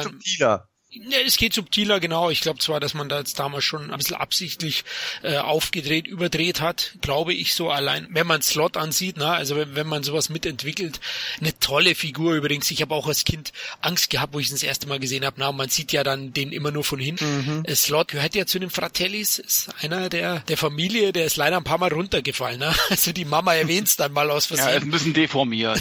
ja, genau. Also das Auge ist ja eins ist ungefähr auf, Au auf Mundhöhe und das andere Auge ist da, wo es hingehört. Also schaut schon ein bisschen witzig aus. Aber er ist ein super lieber Kerl, ein toller Charakter, ist ja auch einer der Kultfiguren des Films geworden. Auch in der Popkultur sieht man ja. das immer wieder mit den Shirts. Also Slot ist super. Ähm, aber ich weiß noch, ich habe ein bisschen Angst gehabt, man sieht ihn nur von hinten. Er wird ja mal schön eingesperrt und an die Kette gelegt und man sieht dann, wie er da so seine zwei Hände mit der Kette da ins Licht hält. Aber Chunk ist ein geiler Charakter. Also allein wenn er beichtet, ja. Ich liebe diese Szene. Ich lache mich jedes Mal scheckig. Und er hat immer eine Schokoriegel in der Tasche. genau. Wo seine Ärmchen in den Mixer sollen, weil die Fratellis wollen wissen, was hier los ist. Die anderen sind ja schon in den, ins Tunnelsystem unter diesen, ja, unter den Schlupfwinkel von den Fratellis, so ein altes Restaurant war es, glaube ich, geflohen.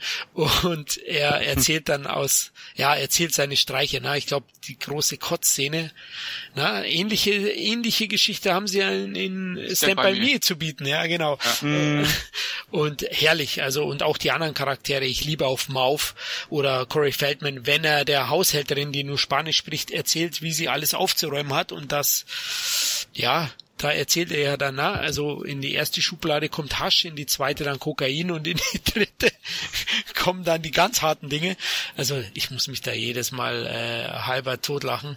Ähm, ich finde ihn super. Klar, ich habe ihn auch als Jugendlichen lieben oder als Kind lieben gelernt und das kann ich dann, den Nostalgiefaktor kann ich nicht ganz ausschalten, aber für mich einer meiner zehn Lieblingsfilme aller Zeiten. Also ich liebe Goonies innig. Es ist ja auch schon lange eine Fortsetzung immer wieder im Gespräch gewesen. Was denkt ihr, wird wahrscheinlich nicht mehr kommen, oder? Ich ja, bin mir ja, nicht sicher. Entschuldigung, Kevin. Nee, ich, ich sage ja, man hat das ja mal irgendwie, man hat ja mal ein Foto gemacht. Ich meine auch mit Richard Donner, ne, auf dem Foto. Mhm. Äh, mit den, mit den jetzt, wie sie jetzt aussehen. Die Idee, warum nicht? Aber muss ich es haben? Keine Ahnung. Ich denke, da ist ein Potenzial noch da. Also okay. einfach, weil dieser Film so fest in der Popkultur verankert ist ja gut, okay, es ist schon so lange im Gespräch, dass es schon fast unwahrscheinlich wird, dass man es dann jetzt doch noch irgendwann tut. Zumal es ja den ganzen ursprünglichen Geist, diesen Abenteuerfilm für Kinder, jetzt müsstest du quasi einen ja. Abenteuerfilm mit schon ah, Erwachsenen fortgeschrittenen Alters machen. Ja. Ähm, oder mit deren Kindern, wo ja, ja. nur noch so ein bisschen Kickstar sind. Ja, es ist halt alles, es ist schwierig, wie macht man das? Dann macht man einen Goonies-Film, der zwar noch die Goonies beinhaltet, aber nicht mehr den Goonies Spirit. Ja. Oder macht man etwas, was den Goonies Spirit hat, aber die Goonies quasi, ja, Goonies Next Gen irgendwie bringt oder sowas. Das ist halt eine schwierige Sache. Ich fände es vielleicht interessant, sowas mal zu sehen. Auch wenn ich nicht wüsste, was ich mir da jetzt vorstellen und wünschen sollte. Und obwohl ich kein großer Fan vom ersten bin, aber ich fände spannend, aber würde das nochmal so zusammenkommen, würde Spielberg nochmal sich so da reinknien, würde er dieses, dieses Kindliche in sich selbst nochmal reaktivieren können. Donner wird es garantiert nicht mehr drehen als Regisseur Mitte, Ende 80. Ähm, die Schauspieler könnten noch, aber was sollte das dann sein? Ja? Ein Erfolg wird es auf jeden Fall werden, glaube ich. Also da sehe ich auch ja. das Potenzial, was ihr, was du auch angesprochen hast. Das 19 Millionen hat ja damals 85 der Film gekostet und hat bei 61 Millionen in den USA gemacht. In Deutschland glaube ich 1,7 Millionen Zuschauer. Donner hat damals gesagt, der schwerste Film meines Lebens ähm, weil mit Kindern arbeiten es nicht einfach war. Ne? Also er hat ja. das aber super gemeistert Und der Film ist ja nicht umsonst ein Kultfilm heute. Ne? Also ich finde ihn halt, wie erwähnt, charmant, äh, unterhaltsam, packend, tolle Kinderdarsteller, tolle äh, Schurkenfamilie mit den Fratellis. Also man hätte, man hätte vielleicht damals noch einen zweiten Teil hinterher schieben müssen, ja. eigentlich. Mhm finde ich. Also Potenzial hätte es ja gehabt. Also das war ja letztendlich der, der Anfang der Gang sozusagen und da hätte es auch gerne noch ein, zwei Jahre später noch einen zweiten Teil geben. Also da hätte man sich ja ein anderes Abenteuer ausdenken können. Das wäre jetzt ja nicht das Problem gewesen. Verstehe ich auch nicht ganz, warum man es nicht gemacht hat, weil der, sag mal, das Einspiel war ja okay. Ja. Ja, weiß ich nicht, gab es überhaupt kein Skript dafür, aber das wäre ja kaum ein Problem gewesen. Komisch, ja, aber zu der Zeit war es nun nicht so üblich, dass es so ganz schnell eine nachschieben. Ne? Mhm. Also, und bei Kids musst du es halt echt schnell machen. Ne? Das haben sie wahrscheinlich, ja, ja. Das war wahrscheinlich das Problem. Aber es war auf jeden Fall ein großer, großer Erfolg für Richard Donner, auch wenn ihm der sicher nicht allein gehört. Aber hat ihm bestimmt gut getan, nachdem der Tag des Feigen ja nicht so gut lief und auch davor die ein oder andere Niederlage kam. Ja, ähm, eigentlich würde jetzt natürlich Lifo Weapon kommen, weil der ist ja 87 entstanden. Aber wir haben ja schon in der Einleitung erwähnt, wir wollen das schön gleichgewichtet behalten und wollen uns das Beste für den Schluss aufheben. und, und somit besprechen wir die Reihe erst im zweiten Teil und gehen jetzt gleich auf den nächsten Film über von 1988. Äh, Kevin und ich haben den Film ja schon in unserem ja. Weihnachtsfilme-Podcast ausführlich besprochen. Deswegen würde ich jetzt mal dem Dominik das Wort überlassen. Die Geister, die ich rief. Oh, äh, vielen Dank. Äh, die Geister, die ich rief, oder Scrooged, wie er im Original heißt, ist, ähm, wie man im Original noch wenig schwer erkennen kann, natürlich ähm, Charles Dickens Weihnachtsgeschichte oder A Christmas Carol, ähm, wer den, den englischen Titel auch geläufig hat. Und ist eine Geschichte, die ähm, schon seit den Tagen des Films schon x-mal verfilmt worden ist. Es gab schon 1900 oder 1901 gab es schon einen britischen Kurzfilm darüber. Dann gab es den ersten Tonfilm schon in, in, in, in den 30ern dann und immer wieder verfilmt worden und es ist immer dieselbe Geschichte des hartherzigen, menschenfeindlichen, kinderfeindlichen, ähm, aber wohlhabenden Ebenezer Scrooge, der einfach keine Freude am Leben hat oder verbreiten kann und äh, der dann äh, zur Weihnacht von, äh, von Geistern heimgesucht wird, die ihm äh, quasi sein eigenes Leben äh, vor Augen führen, wie es in der Vergangenheit mal gewesen ist, denn es gab auch andere Tage in seinem Leben und äh, wie es gegenwärtig ist und wie es künftig für ihn enden wird, wenn er nicht in seinem Leben etwas ändert. Und so sehr ja auch viele Menschen davon überzeugt sind, oder auch gerade Zyniker, dass sich Menschen nicht ändern können, ähm, ist Charles Dickens eben an der Stelle dann so insofern optimistisch, dass er quasi ja, die Erfindung von Dr. House vorweggenommen hat und einen Misanthropen vor dem Herrn geschaffen hat, der aber dann am Ende doch eben erkennt, dass das Leben mehr zu bieten hat, wenn man mit einem Lächeln durch es schreitet. Und äh, wenn man die Welt anlächelt, auch irgendwie Freude wieder zurückkommt auf einen selbst. Und äh, so schmalzig das jetzt auch vielleicht klingen mag, ich habe eben noch so ein bisschen milde über den Tag des Falken gelächelt. Ja, ich hätte ähm, jetzt beinahe geweint, ja, also. ja, äh, danke. Äh, aber es, ich meine, es ist einfach ein, eine wunderschöne Geschichte, finde ich, weil ich mich, ich kann mich auch mit in beide Rollen einfinden, also in, sowohl in harten Scrooge, der ist ja auch, der hat ja nicht beschlossen, hey, ich bin jetzt alleine auf ewig. Das Leben hat sich einfach so entwickelt, er hat sich so entwickelt und er findet aber auch den Absprung und ähm, mit einer kleinen Prise Zauberei vielleicht. Aber ähm, die Entscheidung, die er getroffen hat, die hat immer er getroffen, sowohl zum Schlechten als auch zum Guten hin. Und das ist The Hero's Journey im bestmöglichen Weihnachtsgewand, wie man es eben nur bringen kann. Und Richard Donner hat mit Die Geister, die ich rief, eine eine ganz neue Version äh, davon gebracht und ähm, eine Modernisierung dieses Stoffes gehabt. Äh, kein viktorianisches England äh, oder sonst irgendetwas in der Art. Nein, äh, es, ist, es sind die 80er, es sind die späten 80er. Äh, das sieht man im Film auch von vorne bis hinten an. Und wir haben äh, Bill Murray, den Bill Murray, äh, den man heute nur noch als ähm, ja, wie soll ich sagen, als Charakterdarsteller aus Indie-Filmen, seltsamen Komödien und lebensschlauen Filmen ähm, kennt. Aber damals ja der, der Ghostbusters-Erfolg hat es möglich gemacht oder auch Filme davor schon. Ein Superstar der Comedy-Szene, der eben einen erstmal ein richtiges Arschloch spielt, aber halt auf die typische Bill Murray Art. So man kann ihm eigentlich nicht wirklich böse sein. Das ist vielleicht ein bisschen der Schwachpunkt dabei, dass ihm die harte Seite nicht ganz so gut steht, aber er macht sie mit viel ähm, mit viel Sarkasmus, mit sehr viel äh, Egozentrik äh, macht er das alles wett und, und reißt diesen Film einfach an sich, wenn er halt eben ein, ein äh, was ist ein Senderchef oder Medienmogul, wie auch immer, spielt, der einfach keine Interessen keine Freuden hat, äh, abseits vielleicht von Geld und Profit. Es passt diese Zeit rein. Ne? Wir leben in einer Zeit, äh, wo die Yuppie-Kultur äh, überhand nimmt und ähm, es, es zählt das schnelle Geld und alles mögliche. Es war ein Film genau für diese Zeit gemacht. Und ich gehe mal so weit zu sagen, dass der, gut, der Film ist jetzt auch wie alt? Sehr alt. Ähm, das, der ist fast 30 Jahre alt. Es war damals eine Modernisierung des Stoffs und ich finde, obwohl wir jetzt nicht mehr in den 80ern leben, er hat eigentlich nichts von seiner Kraft eingebüßt. Er ist auch heute immer noch modern und frisch. Und ich muss schon immer lachen, wenn der Film anfängt und, und sein, sein Board-Meeting ist da und die stellen die Werbespots für die Weihnachtskampagne vor. Super. Und er sagt ihnen dann, wie er diese Spots haben möchte und äh, quasi der Zuschauer soll sich nicht darauf freuen, die Weihnachtsfilme zu sehen. Er muss wirklich Angst davor haben, die Weihnachtsfilme zu verpassen. und diese Spots sind einfach, sind einfach großartig und ich, ich werde bis zum Ende meiner Tage immer wieder drüber lachen, über die Nacht, in der das Rentier starb mit äh, Lee Majors. Das ist einfach ähm, so ein Fake-Trailer. Also ich meine, ja, es gab 88 auch schon Fake-Trailer in Filmen. Äh, das hat nicht Machete erfunden. Es ist einfach ein super Film von vorne bis hinten und ähm, obwohl es viele, viele gute Interpretationen des Stoffes auch danach noch gegeben hat, die dann eher wieder in den klassischen Weg gegangen sind. Ne? Michael Caine hat ähm, Scrooge ja nochmal äh, gespielt. Patrick Stewart, ne, hat äh, ihn auch gemacht, hat einen, Patrick Stewart hat einen sehr, sehr guten Scrooge äh, abgegeben. Nichtsdestoweniger ist halt die Geister, die ich rief, vielleicht doch trotz der ungewohnten Synchrostimme von Bill Murray wahrscheinlich meine liebste Version dieses Stoffs. Vielleicht mal ausgenommen die Doctor Who Version davon, äh, von 2010, die ist auch sehr schön, äh, geraten alle Doctor Who Fans, ne? Hey, Shoutout für Doctor Who. Das Weihnachtsspecial von 2010 war auch echt toll gewesen. Mit äh, Michael, äh, Michael Gambon in, in der Scrooge-Rolle, der eben vom Doktor bekehrt wird. Äh, so ein kleiner Science-Fiction-Einschlag mit drin. Das, hey, es funktioniert auch in der Sci-Fi, ist ein universelles Thema, ne?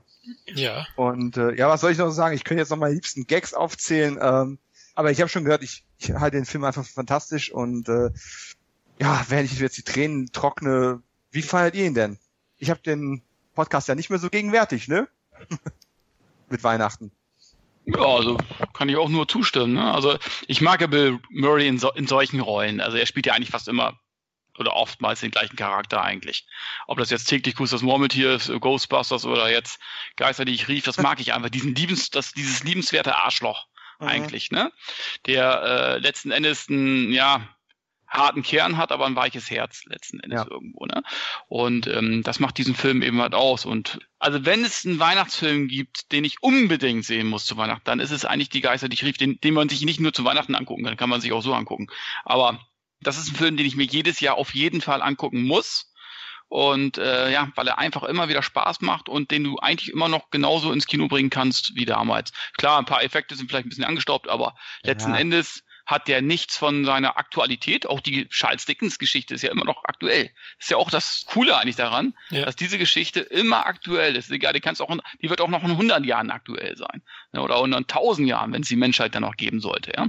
Also, ähm, darum, also ich mag diesen Film, ich mag Bill Murray, vielleicht für mich mein Lieblingsfilm mit ihm, neben äh, äh täglich grüßt das Murmeltier. Und Ghostbusters? Äh, ich bin nie so ein großer Ghostbusters-Fan gewesen. Oh. Also ich mag die Filme zwar, aber ich bin kein großer Fan. Okay. Also, ähm, weiß ich nicht. Bin, hab mich nie so äh, gepackt, die Filme. Die, die sind zwar gut, aber weiß ich nicht, ich gucke mir die nicht äh, sehr, ich habe mir die vielleicht nur ein, zweimal angeguckt oder zwei, dreimal angeguckt. Ne, also Shocking. Darum, okay. dann, also ich würde immer wieder diesen Film wählen oder täglich gut auf Mormon Da, da gefällt er mir einfach äh, am besten. Das sind seine besten Filme eigentlich. Für mich ist ja auch seine Paraderolle in dem Sinne. Ne? Ja. Also diesen ja. fiesen Zyniker, den spielt er immer so. Ja, absolut. Die Geister, die ich rief, ist einfach eine sehr, sehr gelungene Mischung halt aus Komödie und Satire und Drama. Vielleicht, wenn ich jetzt mal ein bisschen Kritik einstreuen darf zu dem Film, ich mag ihn auch sehr gerne, ihr wisst ja vom Weihnachtspodcast, das ist für mich auch einer der, der fünf Weihnachtsfilme, die ich anschaue und ich finde, es ist auch meine liebste Scrooge oder Christmas Carol Adaption, aber trotzdem finde ich es am Ende ein bisschen zu schmalzig, ja, ganz ja, am ja. Ende, wenn sie dann... Ja, wenn sie alle nachher singen, singen ah, ja, alles ist gut, alles froh, ja. Freude, Es geht mir fünf Minuten zu lang, ja, also es geht ja mit dem Abspann noch es, ist, es, sind, es sind zwei Minuten zu lang, aber ja, das ist, das wäre der eine Punkt, den ich auch kritisieren würde, definitiv, ja. Genau. Dafür ist, hat mir das Lied sehr gut gefallen. Put a Little Love in Your Heart von Annie Lennox und Al Green. Gefällt mir sehr gut, habe ich mir schunklich immer wieder mit, wenn ich es im Radio höre. War ja auch für einen Oscar nominiert, na, fürs beste Make-up damals. Oh, okay. ähm, technisch ist er ja auch hervorragend, ne? Und Ja, der Film, der Film ist wirklich klasse. Also der geht auch ins Herz. Der hat auch dieser Zynismus, der gefällt mir halt so gut in, diese, mhm. in dieser Fantasy-Komödie. Ja. Also Murray, der, der spielt alle Trümpfe aus. Dominik hat ja schon die Fake-Trailer erwähnt. Lee Majors, super, Leute. Oder? Ja, Lee Major rettet den Weihnachtsmann vor Terroristen. Ja. man, man muss ja auch sagen, der Film ist schon hat viele Parallelen zu äh, täglich Gruß auf Murmeltier ganz viele Parallelen. Zum Beispiel bei täglich Grüßer Murmeltier versucht er auch so einen, glaube einen Obdachlosen zu retten. War das mhm, da? Ja, ja, ja. Das ja. war, und das war hier auch so. Dann, ne, das, da, da sieht er ja auch wieder eine Erfrorenes da in diesem ähm, ja. Abwasserkanal da, was das da ist. Ne, also es gibt viele Parallelen zu diesen beiden Filmen, finde ich.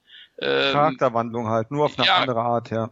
Genau, also es ist, das macht trotzdem immer wieder Spaß. Und ich fand es auch ganz geil, wo er diesen, äh, die, diese Maus, diesen, ähm, das Horn antackern wollte.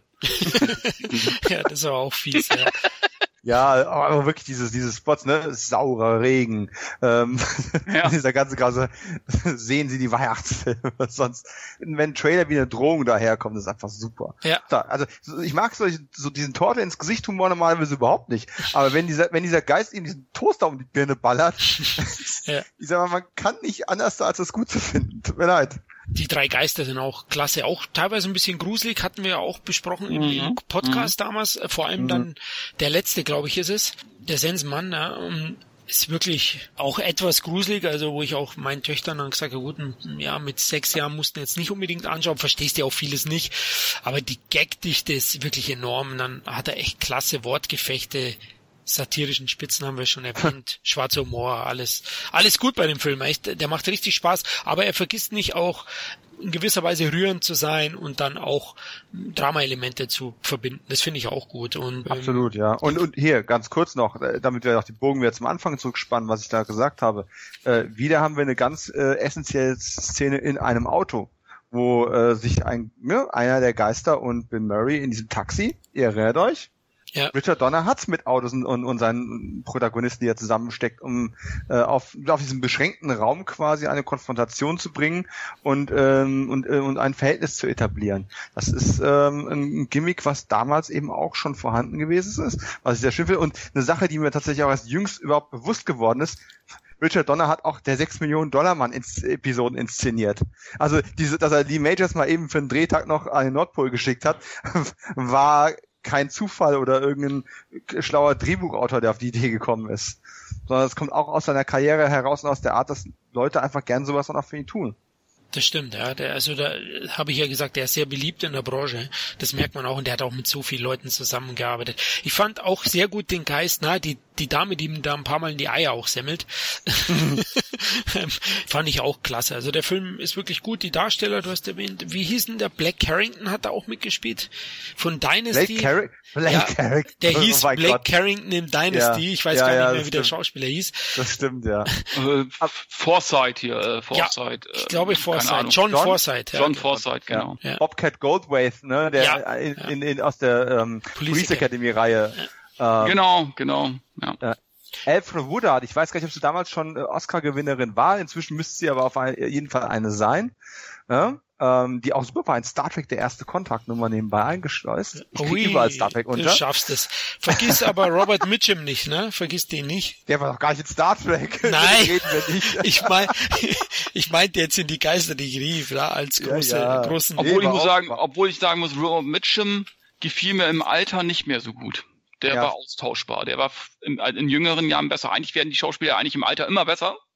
Bei Mitchum weiß ich nicht. Der war für mich, der hat für mich immer so die Standardrolle irgendwie abge, abgenudelt. Weiß ich nicht. Okay, jetzt Emotionslos, keine Gesichtsmimik irgendwie. Weiß ich nicht. Der hat sich einfach darauf verlassen, dass er einfach halt ein Stück weit ähm, Robert Mitchum war. Ja. Genau. Und Karen Allen war ja auch dabei, noch aus Jäger des verlorenen oh, Schatzes ja, und so weiter. Und der Score von Danny Elfman klasse, mhm. bringt super Atmosphäre rüber. Also, ich glaube, El Elfman hatte auch einen Lauf in den 80ern, oder? Also ich meine, hat er klar, hat er bis heute, aber das war ja wirklich so, was sein sein Star Composer ähm, Ruhm überhaupt erst zementiert hat damals. Ja. Und ähm, nee, nee ist ein Film, der von vorne bis hinten einfach nur passt und die Botschaft ist so simpel und, und universell, dass es, obwohl wir jetzt gerade alle schon gesagt haben, dass das sehr, sehr kitschige Ende ist vielleicht bisschen dick aufgetragen, weil da macht man nicht nur noch eine, eine Sahnehaube drauf, sondern nochmal eine Sahnehaube auf die Sahnehaube und dann nochmal Sahne drauf mit noch mehr Kirschen. Ja. Ähm, aber nichtsdestoweniger, die Botschaft funktioniert, seid einfach gut zueinander, Leute. Ja. Und, und das ist doch okay. Genau, und was man dem Film groß anrechnen muss, ich meine, es ist auf den ersten Blick eine ganz schön wilde Mixtur. Ne? Erstens Ja. zeitaktuell, man, man versucht damals eben in die 80er das zu transportieren, schafft man klasse, dann baut man eine Komödie ein, eine Satire, eine Mediensatire, wie auch Sozialkritik, Action-Einlagen, Gruseleinlagen, also und das schafft er, das macht er locker, ja, der Richard Donner, das meistert er und macht dann ein stimmiges Gesamtwerk draus, das einfach Spaß macht, ja. Also der Film ist zeitlos und ähm, ja, der deutsche Titel, der basiert ja auch ähm, auf der ersten Hälfte eines Zitats aus Goethes Der Zauberlehrling, ne? Ja, ja, hab, lese ich jedes Jahr auch. Also, Aber das find ich- geflügelte Wort ist ja natürlich trotzdem super. Ja, Ja, ist, ja, ich- ist ja popkulturell äh, längst verankert, auch ohne Goethe. genau. Also, und ich, sorry, Goethe, aber ich finde, da haben die Deutschen mal einen ganz ordentlichen Titel hingelegt. Also der zwar Ja. abweicht, aber ich finde den sehr treffend. Und im Gegensatz zu anderen Filmen, wo ich oft mittlerweile den Originaltitel nenne, ist es da so, dass ich weiterhin bei dem Deutschen bleibe.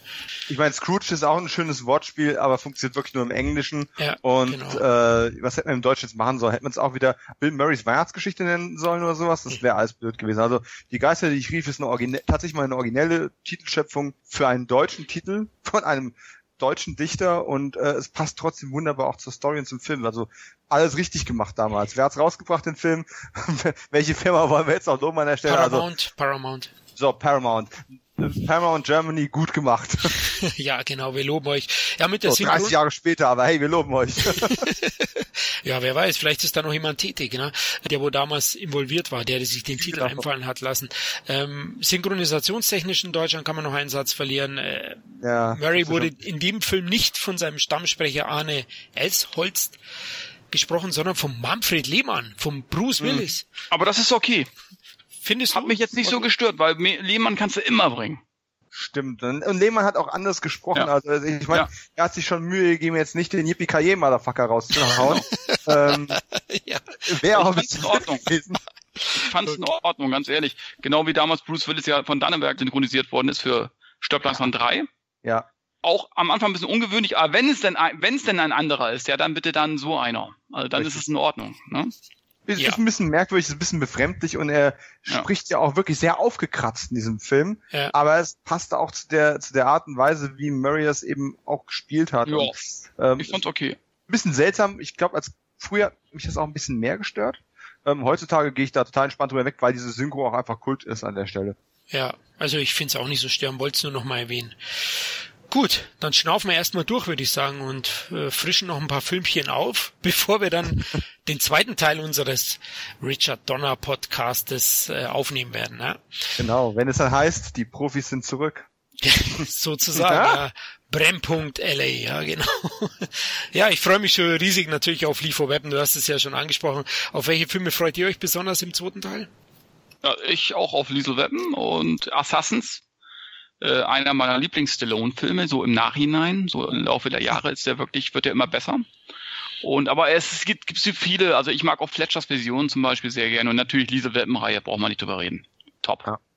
Also die zweite Hälfte ähm, wird ja dann auch die Filme beinhalten, die heutzutage noch etwas populärer sind und häufiger geschaut werden. Die eben angesprochene gewisse Filmreihe, wir brauchen es jetzt nicht nochmal erwähnen, ähm, genauso wie eben ähm, auch diese ganzen, äh, das Spätwerk. Also die letzten zwei, drei Filme sind dann schon wieder eher etwas unbekannter. Ich habe 16 Blocks vorhin schon erwähnt, äh, der ein bisschen untergegangen ist generell. Ähm, warum können wir nachher drüber oder im zweiten Teil drüber sprechen. Aber äh, ich freue mich einfach drauf, weil auch mit Maverick und sowas sind so viel Mhm. äh, tolle Filme noch dabei, die eigentlich fast lückenlos zu empfehlen sind. Und ähm, wer weiß, was wir noch über die Serie zu sagen haben, mit der er nichts zu tun hat, Ja, die auf einer gewissen Filmreihe basiert. Stimmt, die werden wir auch kurz ansprechen. Ja, ich danke euch beiden für eure Zeit und euer Wissen. Ne? Aber gerne. Danke für die Idee. Richard Donner, mir war wirklich nicht bewusst, dass der ähm, nicht so bekannt ist. Das ist tatsächlich so eine Sache, da hast du mich erst drauf gebracht und du hast vollkommen recht damit gehabt. Ähm, wenn man mal so rumfragt, ähm, die Leute kennen alle viele Filme, also gerade die Geister, die ich rief, haben ja viele auf der auf der Liste stehen, wenn es um Weihnachtsfilme geht. Ne? Ja. Ähm, die Goonies kennen immer noch viele, Superman auch, auch wenn es jetzt natürlich ein bisschen an Bedeutung verliert im Rahmen vom Marvel Overload. Aber ähm, Richard Donner, so sehr auch wir es da teilweise erst im Nachhinein festgestellt haben, was alles noch zu der Vita dazugehört, ähm, ist es vielen Leuten einfach gar nicht mehr bewusst. Und das finde ich total schade, weil ähm, sowohl seine Arbeit als auch der Mann selber haben es einfach mal verdient, dass er mal drüber redet. Und dafür sind wir da, zum Reden. Genau. Danke auch euch, liebe Hörer, dass ihr wieder dabei wart. Wir hoffen, wir konnten euch ein bisschen was mitgeben und schaut gefälligst Richard Donner Filme, verstanden? Genau, Himmel, Donnerwetter nochmal. Sonst donnert's. Ja, auch Feedback ist natürlich wieder herzlich willkommen, ne, Dominik? Ja, immer gerne auf Facebook beim Entertainment Blog, auf Twitter at cet-podcast, immer gerne.